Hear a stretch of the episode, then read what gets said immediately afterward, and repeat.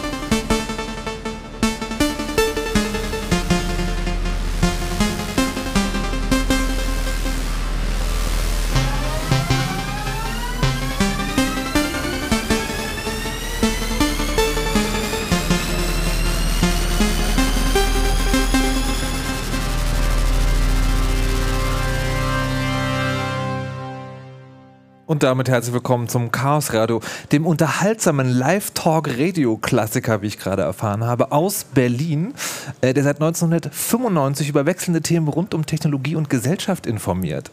Ähm, und der traditionsgemäß eigentlich zum Chaos Communication Kongress ausfällt, weil man hat ja genug zu tun, der Club baut Dinge auf, Dinge ab, macht Vorträge etc. etc. Aber dieses Mal, äh, aufgrund dessen, dass es jetzt zum wiederholten Mal auch ein Sendezentrum gab und die ganze Technik, also was man hier so sieht, ist es zum großen Teil auch das, was man im Chaos Radio Radio äh, hören kann, haben wir gesagt, nein, so ein Chaosradio, das kann man vielleicht auch mal auf dem Kongress machen. Das bietet sich ja quasi an. Und jetzt mit Nummer 230 haben wir es tatsächlich geschafft.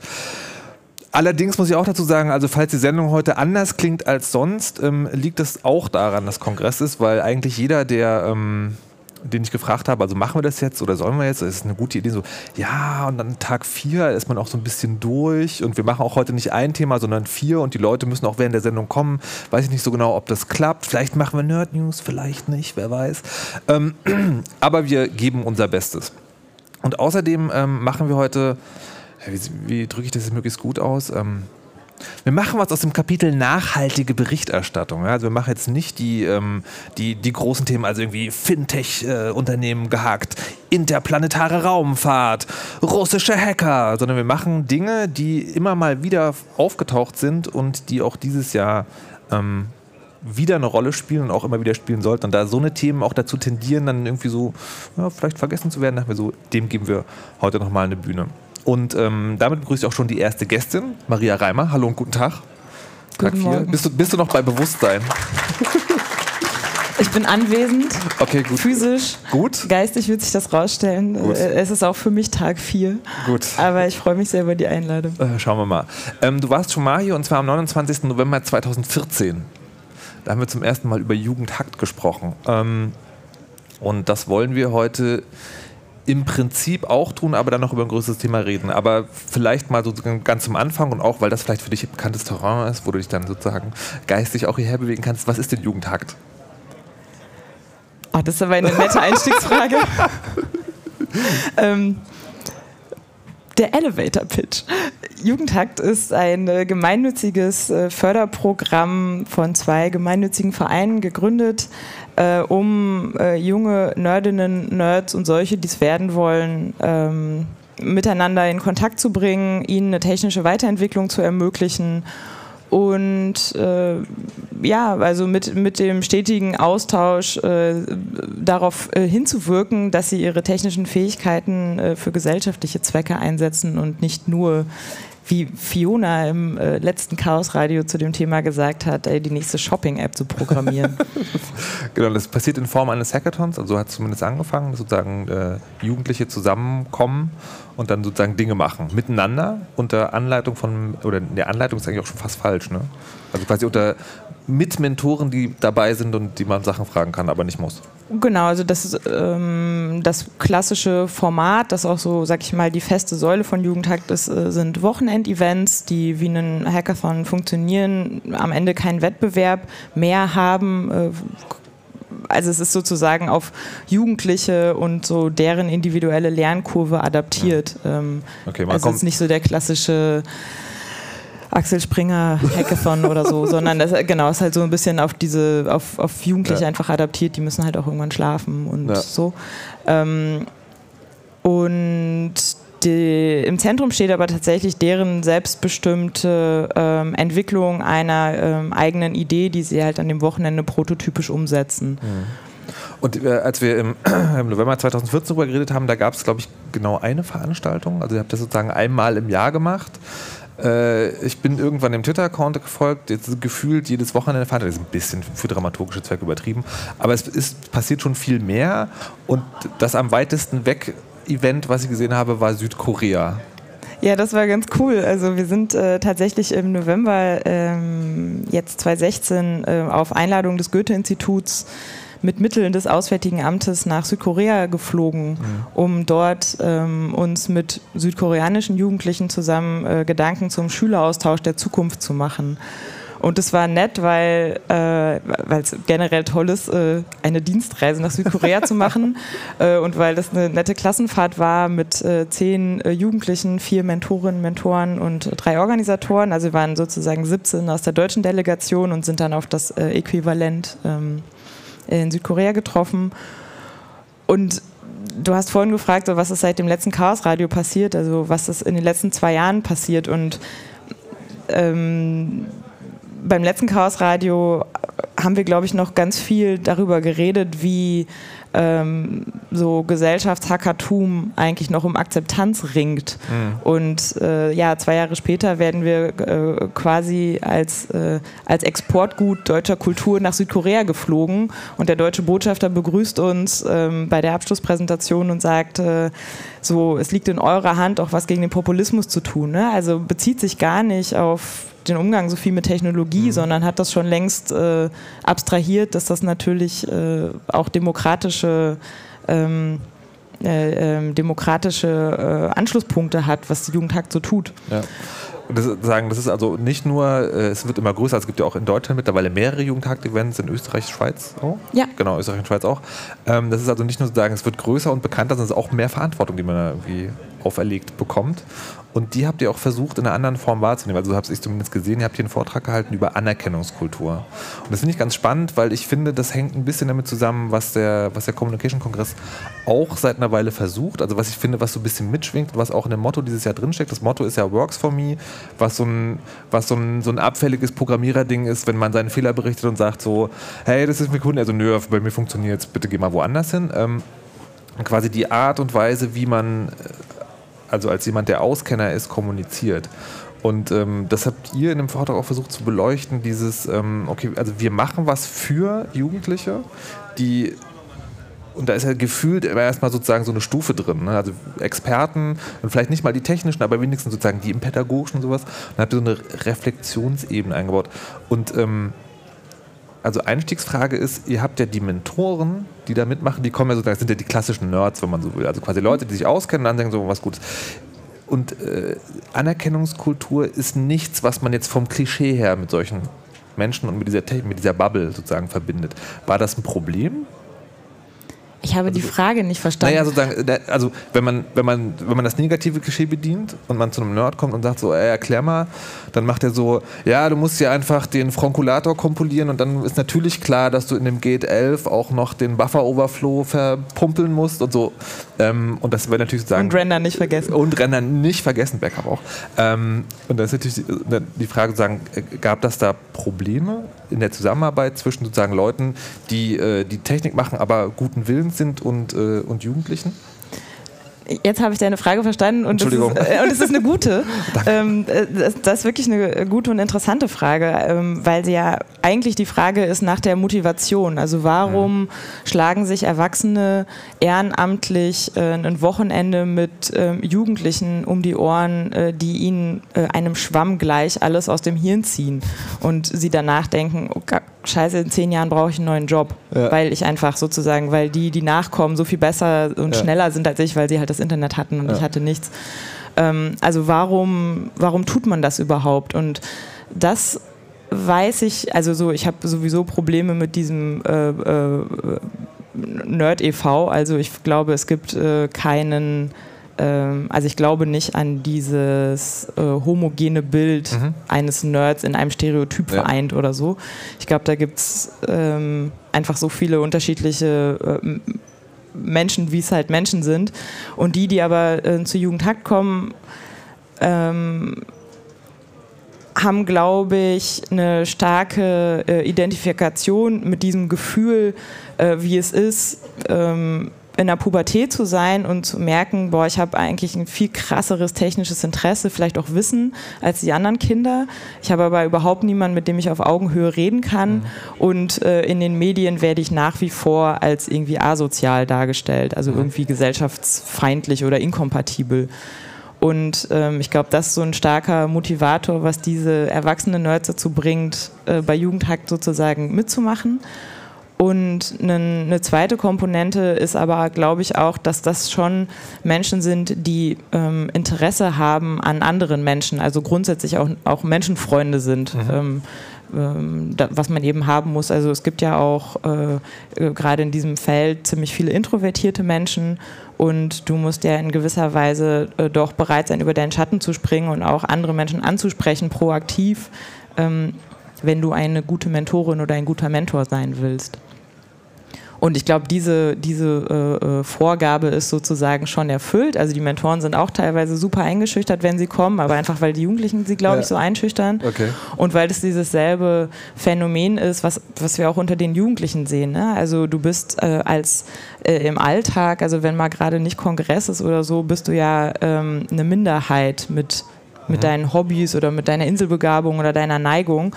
Äh, also im Zweifelsfall kannst du dich halt mit niemandem über Protokolle unterhalten oder es versteht auch niemand, warum so basale Sachen, warum halt WhatsApp irgendwie nicht so eine geile Idee ist. Und dann kommen, kommen diese Menschen, egal ob Erwachsene oder Jugendliche, zu Jugendhackt und sehen, oh, es gibt Hunderte, die sind genauso wie ich. Und das ist natürlich erleichternd, weil man endlich eine Peer Group hat, aber es ist natürlich, nimmt einem auch was vom eigenen Besonderen weg. Ne? Also vielleicht Ist, äh, quasi ist es dann so, dass man sich, dass man denkt, okay, jetzt, also, dass man, dass es dann so kippt von, okay, hier sind Leute wie ich, dass man dann aber wiederum das Gefühl, okay, jetzt muss ich mich aber auch beweisen. Also jetzt muss ich auch zeigen, dass ich der geilste Hacker oder die geilste Hackerin aller Zeiten bin. Also Ja, könnte man annehmen, ne? Entsteht dann so ein Also- Konkurrenzding auch? Nee, gar nicht, weil ähm, wir, also zumindest ähm, mittlerweile äh, nicht mehr, also wir haben zumindest für unsere letzte Berliner Veranstaltung am Ende keine, keine Preisverleihung mehr gehabt. Das heißt, es äh, gab schon gar, keine, gar kein Wettrennen der entstehenden Projekte um eine besondere Anerkennung mehr. Ne? Also sozusagen dieses, dieses Ende wurde schon mal weggenommen. Warum? Also, kurz sagen, also weil die, es ging ja um Anerkennungskultur, kann man sagen, okay, also die beste Anerkennung ist natürlich, wenn ich sage, du hast das geilste Projekt dieses Hackathons gemacht. Und, ja, sagen, und du und du und du nicht. Du bist cool, du nicht so. Ja. Also das ist ja auch, was ein Wettbewerb sagt und ähm, nee, wir haben einfach gemerkt jetzt über Jahre, das zahlt halt nicht auf unsere Ziele ein. Ne? Also der, das Ziel von Jugendtakt ist, diese, diese individuelle ähm, individuelle Lernkurven zu ermöglichen, was halt an Schulen auch nicht funktioniert, insbesondere nicht in diesem technischen Feld, weil wenn es Informatikunterricht gibt, sind wahrscheinlich 105 Prozent aller Jugendlichen von Jugendhack dort unterfordert.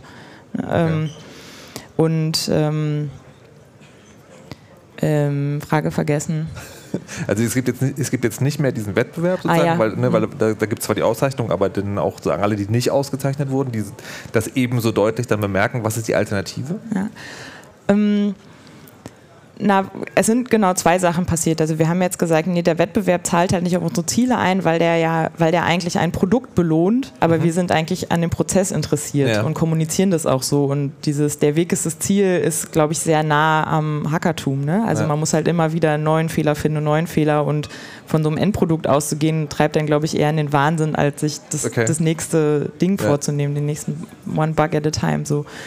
Ähm, und parallel haben wir zum ersten Mal was ausprobiert äh, mit Badges. Also das sind so wie Achievements in, in Games. Mhm. Ähm, das äh, funktionierte so, wir hatten so, wir haben das erstmal physisch ausprobiert, halt auf so, auf so Pappkarten äh, haben wir ähm, äh, ähm, Kategorien geschrieben, sowas wie helfende Hand oder Open Data Königin oder Open Source Held und immer wenn ein Mentor ähm, etwas bei einem Jugendlichen gesehen hat, das er so äh, anerkennungswürdig fand, also ein, ein, ein, Verhalten, was gewünscht ist und, und man verstärken wollte, hat man halt dem Jugendlichen so ein Badge überreicht. Okay. Ähm, also die, äh, die, die Angst oder die Kritik an so Gamification-Systemen oder Achievement-Systemen mhm. ist ja auch, dass sie dann gegamed werden im Sinne von, okay, es gibt also ein Open-Source-Ding und ein äh, Helfen, ich helfe jetzt einmal, dann habe ich das Achievement. Hatte das auch diesen Effekt? Ähm, na, dazu haben wir gerade noch zu wenig Datenpunkte. Okay. Ne? Wir haben das erst einmal ausprobiert ja. und es ist alles so äh, Alpha. Ne? Okay. Ja.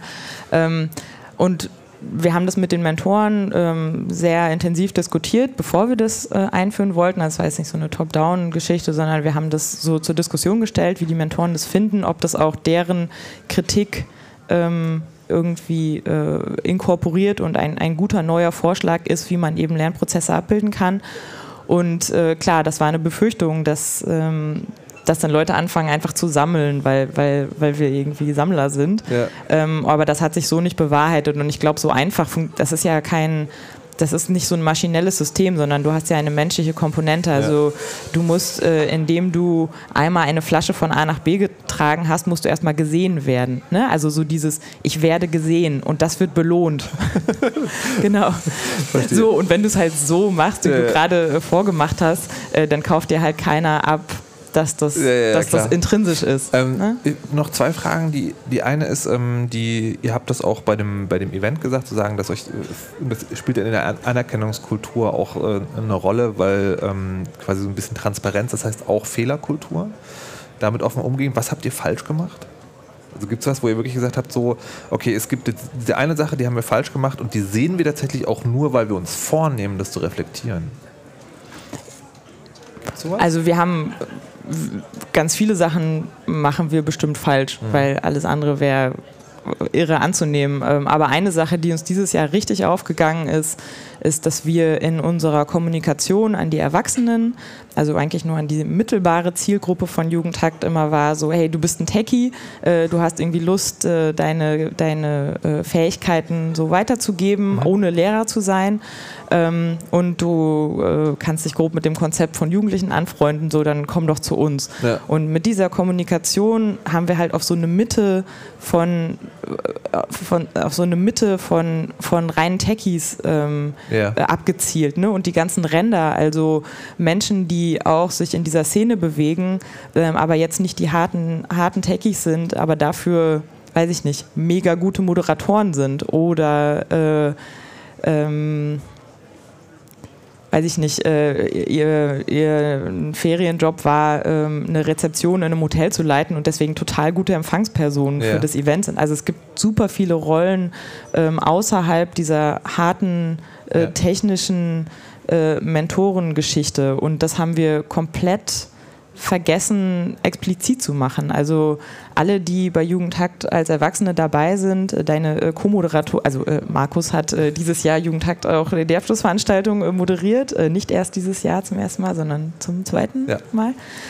Und äh, Markus hat das dieses Jahr zusammen mit Miriam Seifert gemacht, Nujum, äh, die, äh, wer sie kennt, äh, zu Recht mega großartig findet. Und ähm, das ist nur entstanden, dass sie dort moderiert hat, weil ich persönlich mit ihr befreundet bin und sie deswegen über Jahre was über Jugendhakt gehört hat. Aber mhm. sie wäre von selber nie auf die Idee gekommen, dass das was für sie ist. ist halt weil die Ansprechhaltung von euch zu technisch war. Ja, genau. Okay. Also Riesenfail unsererseits. Ja. So. Und das ist, das, das, ist die eine Sache und die ist ja auch so ein bisschen ähm, das führt mich auch direkt zur zweiten Frage, die ich noch stellen wollte, weil ich das, das übertragen möchte auch auf alles, was hier vom Kongress passiert, dass ja die, ähm, dass oft, wenn so, also nicht, muss ja nicht ein Verein, der gegründet sein, aber so, wenn sich Leute zusammenfinden, um so eine Techniksache zu machen, dass man oft äh, das Gefühl hat, es geht genau nur um die Technik und der ganze Rest wird, äh, wird sozusagen vergessen. Also was einerseits dazu führt, dass man auch wirklich nur Leute hat, die sich hart an der Technik interessieren und dann vielleicht gar nicht so ein gemischtes Team kriegt, was auch nochmal andere Einblicke gibt. Und das andere ist, dass man auch ähm, über äh, ja, seine Kommunikation sozusagen anscheinend oder vielleicht so unnötig eskaliert. Also ich kenne das, dass wenn in solchen Gruppen Probleme dann auftreten, dass dann total hart und manchmal sogar feindselig diskutiert wird, anscheinend, weil es keinen, weil es diese Reflexionsebene eigentlich gibt, die ihr ja eingezogen habt. Also, und das würde ich jetzt zum Abschluss von dir gerne haben wollen. Es gibt da draußen noch mehr Leute, die Dinge tun, die äh, mit Technik zu tun haben und Menschen, die zusammenkommen. Wie habt ihr diesen Prozess etabliert? Was würdest du anderen Leuten empfehlen? Wie viel Zeit sollte man dafür einrechnen? Einrechnen, dass man sagt, okay, wir müssen auch immer wieder auf uns selber gucken. Und wie macht man das am besten, ohne dass es sozusagen so, so was ganz Lehrer und Zwanghaftes bekommt? Du stellst so große Fragen, Markus. Das ist das Chaosradio. Wir müssen, ähm, wir müssen das Weltproblem klären. Na, ich glaube, eine der äh, Antworten ist also äh, die Antwort äh, äh, birgt schon eine Schwierigkeit in sich und ich glaube, die Antwort ist, ähm, dass man einfach sich bewusst sein muss, dass Menschen grundsätzlich anders funktionieren als Maschinen. Das ist so okay. mhm. einfach, aber es ist auch so ja. schwer. Also von, ich glaube, einfach von menschlichen äh, äh, Gruppen und also und den damit einhergehenden sozialen Prozessen nicht ähm, zu verlangen, dass es irgendeine Form von formalisiertem Input-Output gibt. Mhm. So, ne? Du gibst immer dasselbe ein, du bekommst immer dasselbe zurück. Das funktioniert nicht. So, also ich kann äh, ähm, weiß ich nicht, kann dich anlächeln und du gibst mir ein Lächeln zurück und ich kann jemand anders anlächeln und es passiert gar nichts. Äh, also, ne, es ist nicht, nicht das, was ich eingebe, gibt ja. immer dasselbe zurück und ich glaube, das ist bei Community-Arbeit äh, einfach wichtig, sich ähm, sich auf diese Mühe zu, also die, die Mühe der Ebene sozusagen zu nehmen, ähm, dass dass menschliche Interaktionen kompliziert sind und Zeit kosten und äh, auch auch ähm, eine, eine andere Herangehensweise erfordern, als ich das in meinem beruflichen Alltag als Programmiererin oder Programmierer habe, da ist es, also es ist berufsimmanent, Fehler zu finden, mhm. ne? weil Fehler sind teuer und äh, machen, dass Dinge nicht funktionieren. Ja. So und dieses wo du gerade eben meintest, so manchmal werden Diskussionen dann halt auch so richtig hart geführt. Ne? Also manchmal gucke ich mir das von außen so an. Ähm, und denke, ja, das ist diese, das ist sozusagen einfach diese Berufskrankheit, Fehler zu finden und auf diese Fehlerbehebung abzustellen, statt zu sehen, boah, wir haben aber eigentlich hier gerade eine Gruppe von fünf Leuten, eigentlich waren die Vibes eben noch total gut und dann sind wir abgedriftet auf diesen einen Fehler oder diese ja. eine Lücke. Ne? Also ähm, aber kann man das, also auch wenn du gesagt hast, das sind keine Maschinen, kann man das formalisieren? Also quasi hilft das, wenn man sich das vorher vornimmt? Dass man sagt so, hey, wir machen hier zusammen Sachen, wir wollen auch auf uns achten? Ja klar, das hilft. Also ich, andere nennen es Code of Conduct. Ne? Ja. Oder also ich meine, der, der, äh, der, Kongress hat einen sehr, sehr kurzen Code of Conduct mit Be Excellent to Each Other. Ja. Ähm, aber klar hilft es, weil das ja ähm, äh, deutlich macht, unter welchen Bedingungen, unter welchen sozialen Bedingungen man sich treffen möchte. So. Okay. Gut, das heißt, wir fassen die halbe Stunde so zusammen. Be excellent to each other. Meinetwegen. auch immer sich selber gegenüber. Also ich finde es schon spannend, weil, der, weil also auch so ein Code of Conduct, der klingt ja immer so ein bisschen, ne, wir sagen jetzt euch, wie ihr euch exzellent zu verhalten habt. Ich glaube, der Punkt ist, dass man immer auch an sich selber denkt und das ist vielleicht auch eine Schwierigkeit, wenn man mit Menschen arbeitet, oder? Na klar, also das ist ja, das ist, das ist total schwierig ähm, zu sehen, was man alles nicht sieht. Ja. So. Ne? Also ähm, ich, ähm, ich könnte jetzt den Eindruck gewinnen, dass wir hier gerade eine nette halbe Stunde geplaudert haben, aber ich habe eigentlich keine Informationen von den Rändern meiner Wahrnehmung, die sein könnte, dass da hinten gerade eben 20 Leute aufgestanden sind, weil ich halt immer zu dir geguckt habe. Ja ist jetzt ein hypothetisches ja, ja, Beispiel, aber so dieses ähm, zu, zu sehen, wo man Lücken hat, ist halt äh, ja sehr schwierig, weil aber sich das gegenseitig ausschließt. Aber das zu trainieren, das kann man tun. So ja. ist halt auch, glaube ich, so soziales Handwerk. Kann man sich ja mal ab und zu sagen, wieder daran erinnern, dass man es machen muss. Genau. Wie geht es weiter mit Jugendhakt? Ähm, 2017 ist auch äh, für uns ein neues Jahr und es wird äh, weiterhin äh, hoffentlich viele und mehr noch Jugendhacks geben. Ähm, äh, äh, ja, na klar, beschäftigt uns die Bundestagswahl nächstes Jahr. Also äh, wie, das war jetzt irgendwie kein Quark. Also der, äh, der deutsche Botschafter in Seoul hat eben gesagt, ne, in Deutschland wird nächstes Jahr gewählt. So, es liegt an euch. Also so, äh, und da reden wir noch gar nicht darüber, was ähm, was passiert, wenn ähm, Rechtspopulisten auf einmal Zugang zu Datenbanken haben, die eigentlich ja. innerhalb von, von einem gemäßigten Spektrum nur funktionieren oder so. Mhm. Ne? Ähm, und das wird uns einfach, glaube ich, thematisch total äh, beschäftigen. Also wie, wie machen wir unsere demokratischen Institutionen bis September noch wetterfest? Zum Aber Beispiel. es wird Jugendhakt geben. Äh, ja, klar. Okay, gut. Ist ja auch eine Nachricht. ja, klar, nee, wir gehen schon nicht mehr weg. Alles klar, sehr schön. Maria Reimer war das von Jugendhakt hier beim Chaos Radio 230 zu Gast. Vielen Dank. So, dann hören wir äh, jetzt eine kleine Musik. Die Musiken heute kommen aus, dem, äh, aus der aktuellen Chip-Hop, nee, Chill-Hop-Veröffentlichung für, für den Winter 2016. Und Lovely Rita ist der erste Song. Danach geht es gleich weiter mit ein bisschen, äh, klang gerade schon an, Populismus.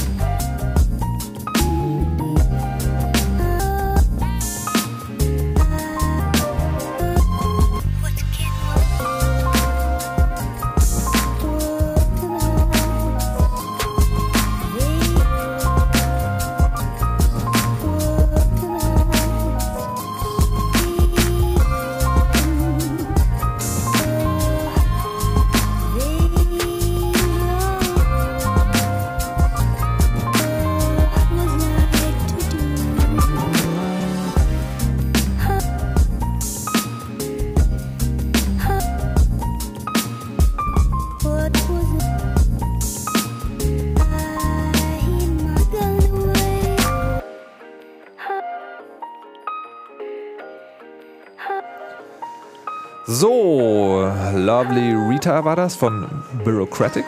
Hier im äh, Chaos Radio 230 live vom Chaos Communication Congress, wo wir heute uns in äh, nachhaltiger Berichterstattung üben, äh, sozusagen mit, mit Menschen reden, die Themen bringen, die nicht ganz neu sind, aber trotzdem relevant. Äh, jetzt herzlich willkommen, Martin Hase. Hallo. Ja, hallo.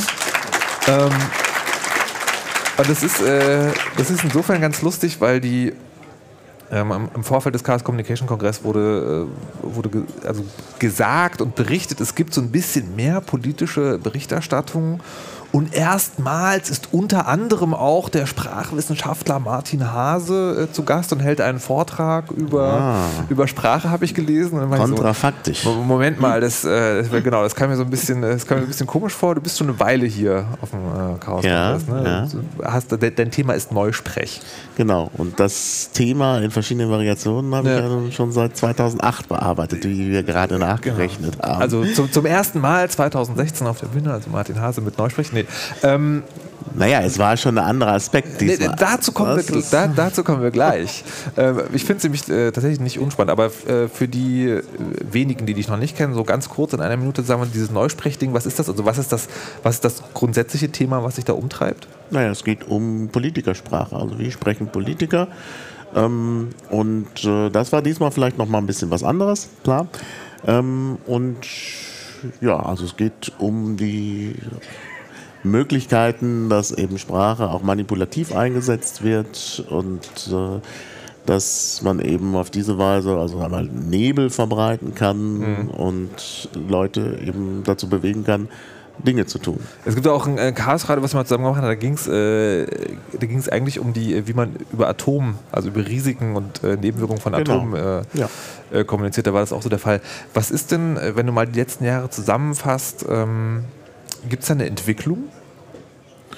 Naja, es gibt überraschenderweise immer wieder was Neues. Das ist, äh, das ist der Punkt. Ja, ich glaube schon, dass es eine Entwicklung gibt. Also wir hatten ähm, diese ganze Phase mit der ähm, Beschönigung äh, relativ so am Anfang. Das war ja das Thema äh, 2008. Dann ist, äh, kam ja Ursula von der Leyen. Also da, da, da geht es jetzt immer sozusagen um dieses Überwachungsding mehr. Genau, mit, genau. Mit, der, mit, mit ihrer besonderen Laienrhetorik, die ja immer aufgerüstet hat, also sprachlich aufgerüstet ja. hat. Äh, und das erleben wir jetzt eigentlich wieder bei den äh, Rechtspopulisten, die ja auch äh, auf der einen Seite aufrüsten und auf der anderen Seite aber auch so in den Mainstream kommen wollen und dann wieder abrüsten. Also ähm, ich glaube, es gibt so ein Hin und Her äh, zwischen äh, Tendenzen der sprachlichen Aufrüstung, ja. ne? also eher so Dysphemismenverwendung und so. Also wie gesagt, bei von der Leyen war das ganz deutlich. Und äh, dann gibt es wieder das Gegenteil. Sogar bei derselben Person. Also jetzt, wo von der Leyen Verteidigungsministerin ist, hat sie sich eine andere Strategie überlegt. Oder sie hat jetzt einen anderen Reden. Reden genau, du hast dieses Jahr einen Vortrag gehalten über äh, genau die sprachlichen äh, Mittel der Populisten oder der Rechtspopulisten. Mhm. Ähm, hm. Lass es mich mal einfach und populistisch fragen, wie machen die das? Ja. wie machen die das? Also, oder, oder anders, warum verfängt das, was sie sagen? Na, ich glaube, einer der wichtigsten Punkte ist diese äh, semantische Offenheit, dass äh, äh, eben innerhalb der Gruppe Dinge was anderes bedeuten als sonst. Und dadurch, also ja, ich hatte ja in meinem Vortragsbeispiel Demokratie. Mhm. Und Demokratie, da gibt es klare Definitionen, wie das definiert ist. Da gehören auch, da sind gewisse Kriterien zu erfüllen. Äh, gehört Minderheitenschutz dazu, wechselnde Mehrheiten und so.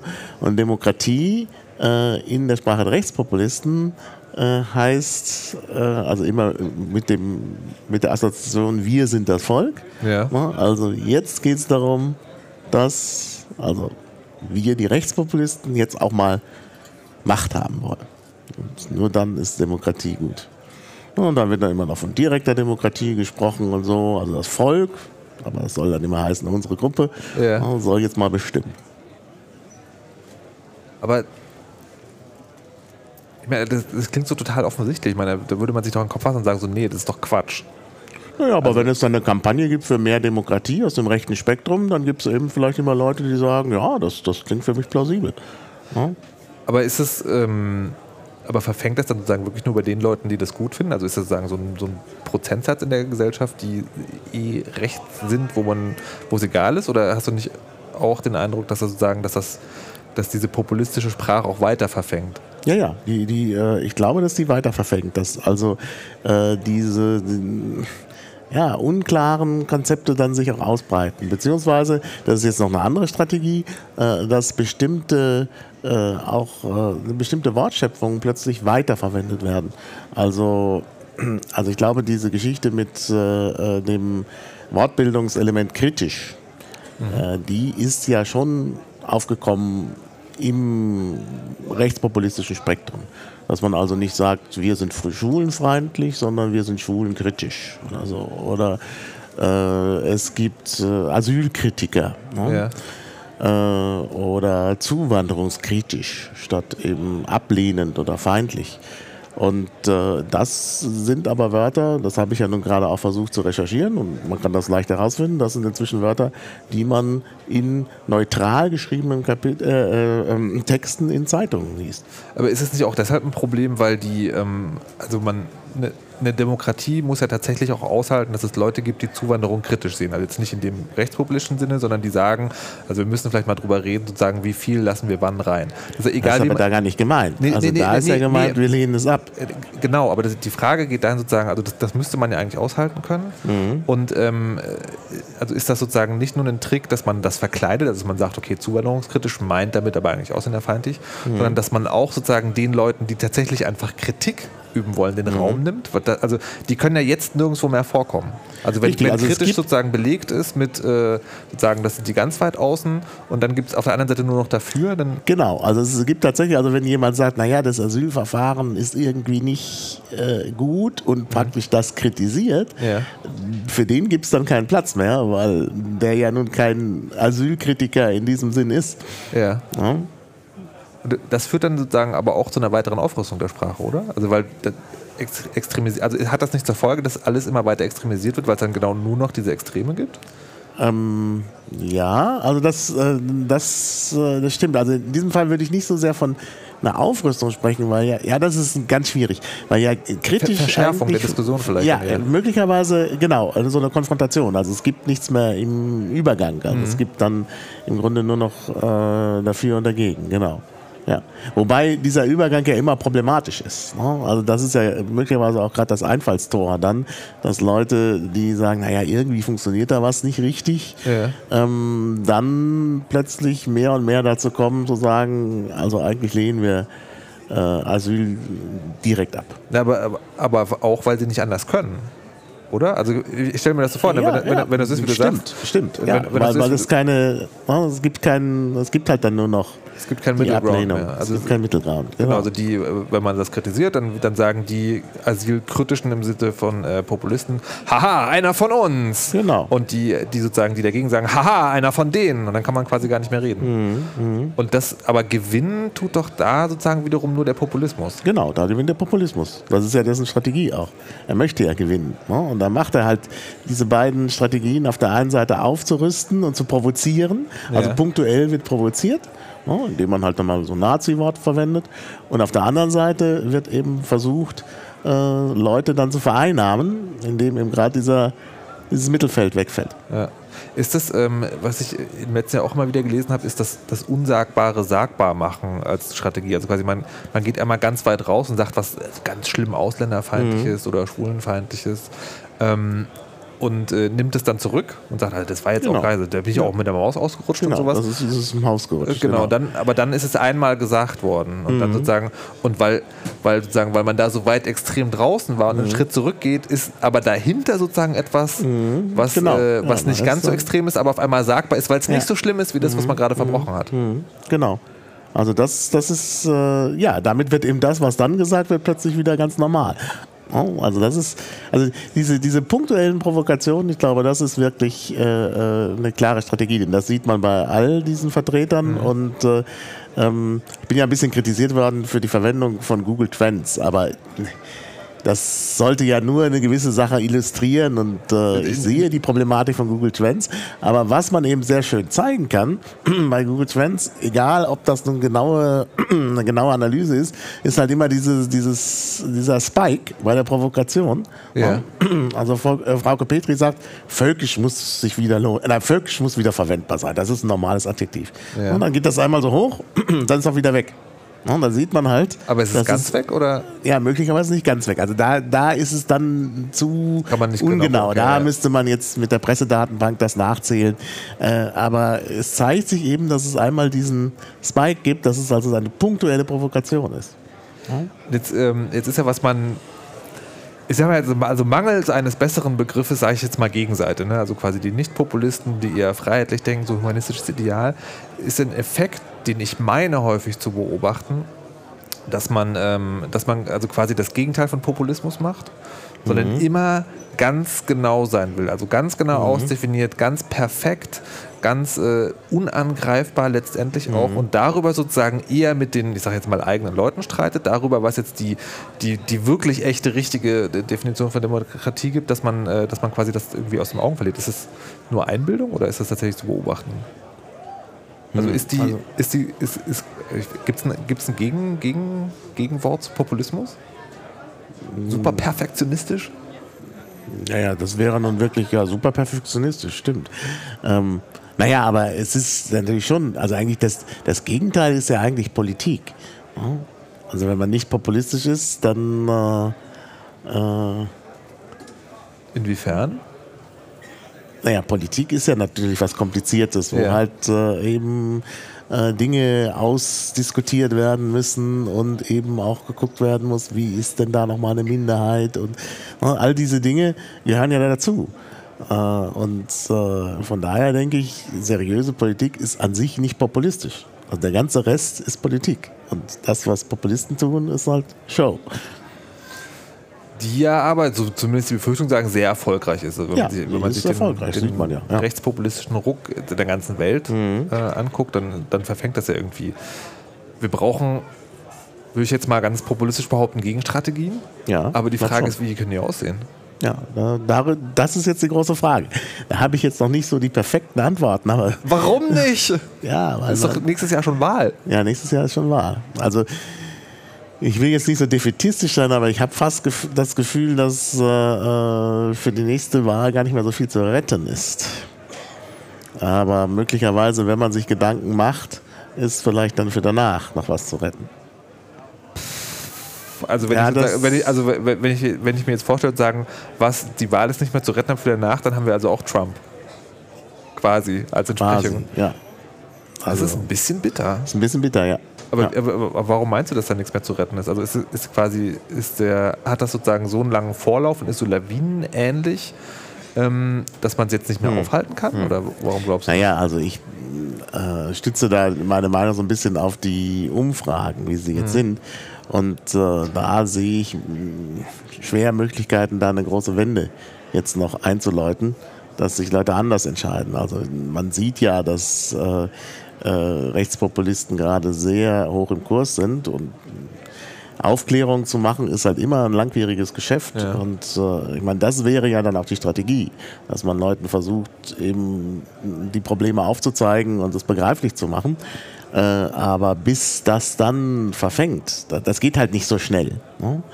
Von daher habe ich das Gefühl, dass da jetzt also Aber kann es sowas wie populistische Aufklärung geben? Nee, eben nicht. Äh, geht- Populismus ist genau das Gegenteil von Aufklärung. Ja? Also vielleicht ist Aufklärung der Gegenbegriff zu Populismus.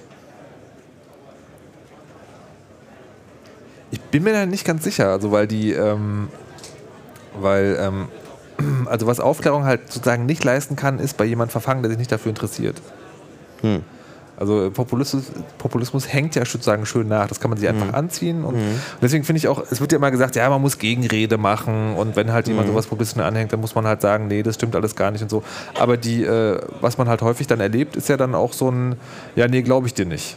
Also es ist ja sagen, man ist in diesem eigenen äh, oder angenommenen äh, Realität äh, nicht gefangen, ich weiß gar nicht, wie man es nennen soll. Man, man ist da halt drin sagen und nimmt dann auch gar nichts anderes mehr an. Ja. Also es gibt, Ja. Ja, aber es gibt so ein paar Dinge, die sich vielleicht ändern können, aber die sich auch nicht so kurzfristig ändern. Aber welche? Also ich finde zum Beispiel, wenn du jetzt ins Internet schaust und Ja. willst dich über irgendwas informieren, also bei mir war es ja so, für meine Recherchen habe ich ja eben so äh, Texte gesucht, wo sich Leute im populistischen Bereich ähm, äußern. Und ich hatte dann auch noch so den Wunsch, dass ich jetzt nicht eine Plattform biete für äh, die Vorredner, sondern dass man mal so ein bisschen guckt, was kommt an bei äh, Leuten, die halt irgendwo sich äh, äußern auf Demos oder so. Ähm, und äh, das sind ja alles, äh, da gibt es ja diese ganzen Interviews von ARD und ZDF, da gibt es wirklich eine Menge. Ja. Nur äh, ARD und ZDF haben das größtenteils depubliziert. Das heißt, ich musste jetzt gucken, wo finde ich solche Videos, die ich schon mal gesehen Ja. hatte, von denen ich ja wusste, dass es sie gibt. Ja. Also im Oktober äh, 2015 war da ja mal so eine Geschichte, wo es auch so eine Diskussion Wo die quasi diese, wo, wo sie die ungeschnittenen Genau, Interviews, also genau. das Rohmaterial, was auf so einer Demo angefallen ja, ist. gesucht und gesucht und gesucht Ja. und ich bin nicht richtig fündig geworden. Und dann hat eben mein Mitstreiter Kai Biermann mir mal ein paar Links geschickt, Ja. wo die dann waren. Und das waren zum Teil eben genau die Seiten, auf die ich nicht gucken wollte. Ne? Und das äh, zeigt auch so ein bisschen das Problem. Äh, also ich glaube, es wäre gut, wenn halt solche Sachen nicht depubliziert werden, sondern eben einfach auch zur Verfügung stehen. Und das wäre, glaube ich, schon viel gewonnen. Ich glaube, mit ein Teil äh, der, des Erfolgs liegt eben daran, dass in sozialen Netzwerken, und dazu gehört natürlich auch YouTube, äh, eben aufgrund der Strategie, dass Sachen depubliziert werden, äh, dass eben Informationen an einer bestimmten Stelle ähm, äh, fehlen, eben Rechtspopulisten auch so eine Art Deutungshoheit haben, weil deren Material eben da ist. Okay. Ähm, die, äh, eine andere Sache, die ich noch fragen wollte, ist, äh, oder eine, einen anderen Vorschlag, den man hört, ist sozusagen, vielleicht müssen wir wieder härter äh, in die Diskussion gehen. Und zwar hat, ich habe jetzt leider den Namen vergessen, das ist ein, ein österreichischer Philosophieprofessor, Liesmann heißt der, glaube ich. Mhm. Ja, habe ich, äh, Genau. also- der, hat, äh, der hat sowas in der Richtung gesagt, also im Prinzip ähm, haben wir uns ähm, in, der, in der öffentlichen Auseinandersetzung, Diskussion sozusagen jetzt sehr lange so ein zurückhaltendes Ding angewöhnt. Ne? Dass man, also man wirklich jede Meinung wird beachtet, wirklich jede Meinung bekommt Raum und das ist total gut für Minderheitenschutz, ähm, aber verhindert auch, also so seine These, die, wie ich sie verstanden habe, dass man, ähm, dass man im Zweifel mal auf den Tisch haut und sagt, das ist Quatsch. Das- So, so, sowas darf nicht sein. Ähm, und ich, ich finde das einerseits einen faszinierenden Gedanken, dass man sozusagen über die, äh, na, über die Sanftheit sozusagen, mit der man miteinander umgeht, die ja eigentlich eine gute Sache ist, sozusagen sowas Tür und Tor öffnet, dass man sagt, okay, Ja. das Ja. Problem ist, man ist dann, äh, man ist dann sozusagen nicht mehr militant genug, wenn es darauf ankommt. Andererseits ähm, finde ich es auch schwierig, das so zu sagen, weil ich habe das, Naja. ich hab das manchmal sozusagen, also als jetzt Trump Also jetzt als Trump gewählt wurde und das mal die AfD irgendwo einzug, da hatte ich so manchmal so dieses, so- also in mir so, so eine, nicht, dass ich das will, aber ich hatte sozusagen als Emotion so ein ganz antidemokratisches Gefühl, wo ich so dachte, vielleicht sollen die einfach nicht wählen, die Leute so. Und das geht natürlich, das geht natürlich gar nicht. Ja, ja. Aber, ja. aber, ja. Aber Informationsunterdrückung oder zu sagen, das, also das wollen wir jetzt nicht, sondern nur noch diese Information, nicht alle äh, können zu Wort kommen, ist eine schlechte Strategie. Denn äh, man hört das ja auch immer, das hatte ich ja auch, äh, wie wird Wahrheit definiert Ja. bei den Rechtspopulisten? Na. Wahrheit wird dadurch definiert, dass irgend, also wahr ist, was nicht gesagt werden darf. ne? Hm. Also es wird so, äh, ne? also das, das Wahre wird definiert aus dem, was vermeintlich unterdrückt wird. Wenn jetzt sich aber noch wiederum bestätigt, dass bestimmte Sa äh, Sachen nicht äh, kommen, äh, dann verstärkt sich das natürlich noch. Also quasi die Wahrheit ist dann immer das Ungesagte. Genau. Das Nebulöse, was man auch gar nicht. Ach so, man muss gar nicht sagen, was man als wahr hält, weil äh, sozusagen man ja immer darauf verweisen kann, man dürfe es nicht sagen. Genau. Das ist, oh, Ja. das ist natürlich das ist ja noch, noch schöner, als es als extrem zu machen. Aber trotzdem, die, ähm, also glaubst du, dass man.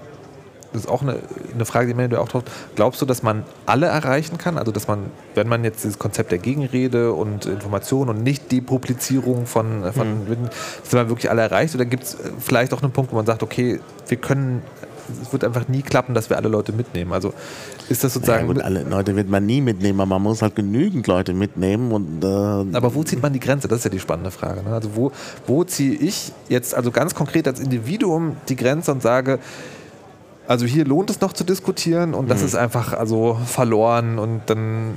d- dann will ich dann will ich nicht nur nicht mit dem reden, sondern will ich auch klar eine Grenze ziehen und sagen, du bist so Mhm. weit außerhalb, ähm, dann ist es mir egal, ob du jetzt sagst, siehst du, du bist ein Meinungsunterdrücker. Naja, ja, das ist wirklich schwer zu entscheiden. Also gerade, weil du ja Trump ansprachst, also das ist, äh, äh, na, also mit Trump muss man natürlich sich jetzt auseinandersetzen. Ja. Und das wäre schon so jemand, wo ich auch sagen würde, meine Güte, ne? also, also das ist sehr, sehr schwierig. Also da so eine Grenze zu ziehen, also man muss dann wahrscheinlich pragmatisch entscheiden in der Situation, wenn man irgendwo ist und mit jemandem diskutiert, muss man sich überlegen, tatsächlich in der Situation, kriege ich da nun noch äh, irgendwie Argumente, einen argumentativen Austausch hin. Das heißt Ja. ja, nicht, dass dann meine Argumente unbedingt immer gleich alle überzeugen, aber geht es noch zu argumentieren oder ist es so weit, dass äh, ja. eine Kommunikation schon nicht mehr möglich ist, weil eben die, das Verständnis über die grundlegenden Begriffe sehr unterschiedlich ist. Aber ist das auch was, was wir vielleicht für uns selber auch mitnehmen müssen, im Sinne von, man soll in Diskussion gehen, aber man kann halt nicht immer erwarten, dass man komplett überzeugt? Ja, das sowieso. Also man kann nicht immer äh, erwarten, komplett zu überzeugen, aber darum geht es ja gar nicht. Also auch wenn man schon so ein bisschen äh, Argumente austauscht, kann das ja für beide Seiten vorteilhaft sein. Ähm, aber wie gesagt, wenn sich zeigt, dass eben schon an sich die Kommunikation nicht geht, dann finde ich, sollte man vielleicht auch seine Zeit sinnvoller nutzen. Ne? Also ne, es ist halt wirklich schwierig, man muss das in, im jeweiligen Fall Ja. äh, entscheiden. Da kommen ja auch noch andere Dinge dazu. Ist der Gesprächspartner irgendwie einem doch irgendwie sympathisch oder unsympathisch oder so? Also wie gesagt, man muss dann ähm, wirklich pragmatisch vorgehen. Na gut, schau mal, wie das wird. Worüber wirst du denn nächstes Jahr an dieser Stelle reden? Ver vermutet von hier aus. Weiß ich noch nicht. Wir müssen mal sehen, was im nächsten Jahr noch alles passiert. Also da könnten dann auch ganz neue Dinge wieder auf uns zurollen. Also das mit der Sprache der Populisten war ja auch in gewisser Ja. Weise neu. Es Ja. geht zwar um Sprache, aber es geht eigentlich da gar nicht so sehr um die Sprache der Politiker selbst, sondern um die Sprache eines Milieus, was ja schon mal anders ist. Und äh, äh, da kann im nächsten Jahr sicherlich noch ganz was anderes passieren. Wir wissen, also gerade im Moment wissen wir gar nicht, was sich weiterentwickelt, ne? was passiert mit Trump und was macht Ja. er und so. Und von daher können da ganz neue Dinge auf uns zukommen.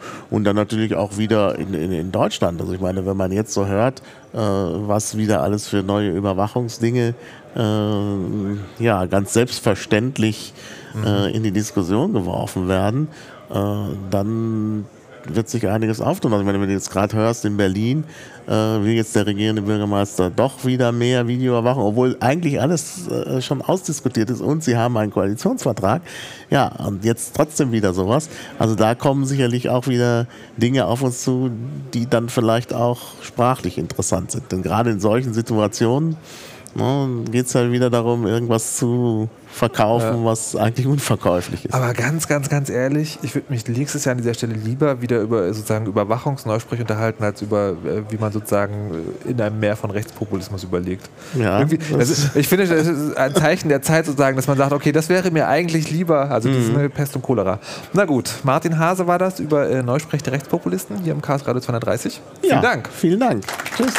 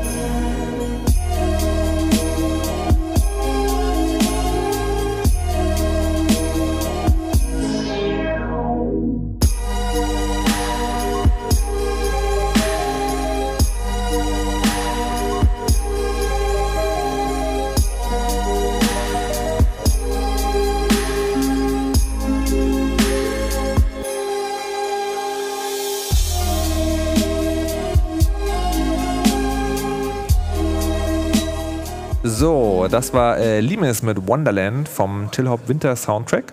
Ähm, Links gibt es dann nachher in den Shownotes. Wir sind beim Chaos Radio 230 und da gibt es äh, auch heute wieder, wie fast bei jedem Chaos Radio ungefähr, Nerd News. Präsentiert äh, werden die heute von äh, Holgi. Herzlich willkommen.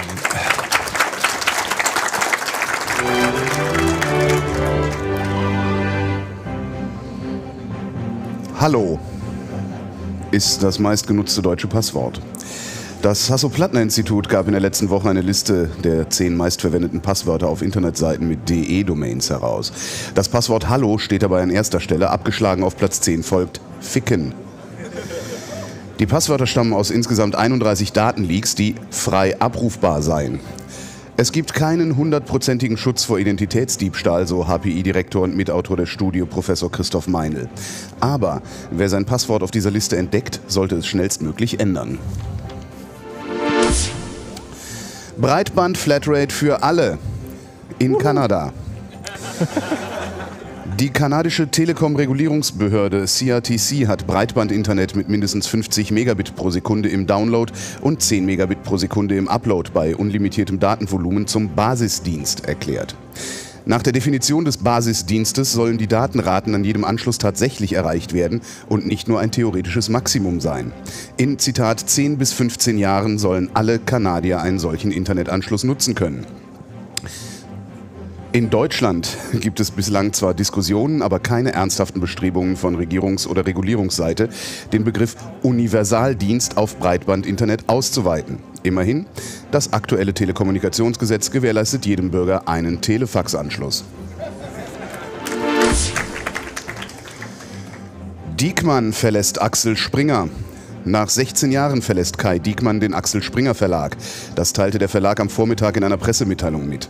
Diekmann könne auf eine einzigartige Karriere bei Axel Springer zurückblicken, so Matthias Döpfner, Vorstandsvorsitzender bei Springer. Wir sind traurig über sein Ausscheiden. Diekmann wechselt im Frühjahr ins Kanzleramt und ersetzt den bisherigen Chef des Bundespresse- und Informationsamts der Bundesregierung, Steffen Seibert, erfuhr die Redaktion aus gewöhnlich gut informierten Kreisen. Pläne für Abwehrzentrum gegen Fake News. Das Bundesinnenministerium plädiert dafür, möglichst schnell ein sogenanntes Abwehrzentrum gegen Desinformationen einzurichten. Das berichtet der Spiegel unter Berufung auf ein internes Papier.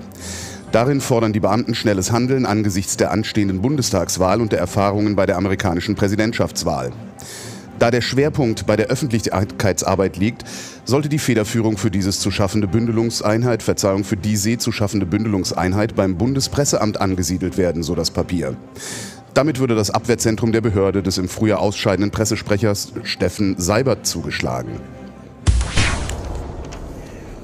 Ich bin jetzt ein bisschen verwirrt. Heißt das sozusagen, dass Kai Diekmann in Zukunft dafür zuständig sein wird, Fake News aufzuhalten? Alter, ich habe keine Ahnung. Ich bin gerade aufgestanden und das ist das erste Mal, dass ich überhaupt einen zusammenhangenden Satz aus diesem Zellhaufen gepresst Holger Klein mit den Nerd News. Vielen Dank.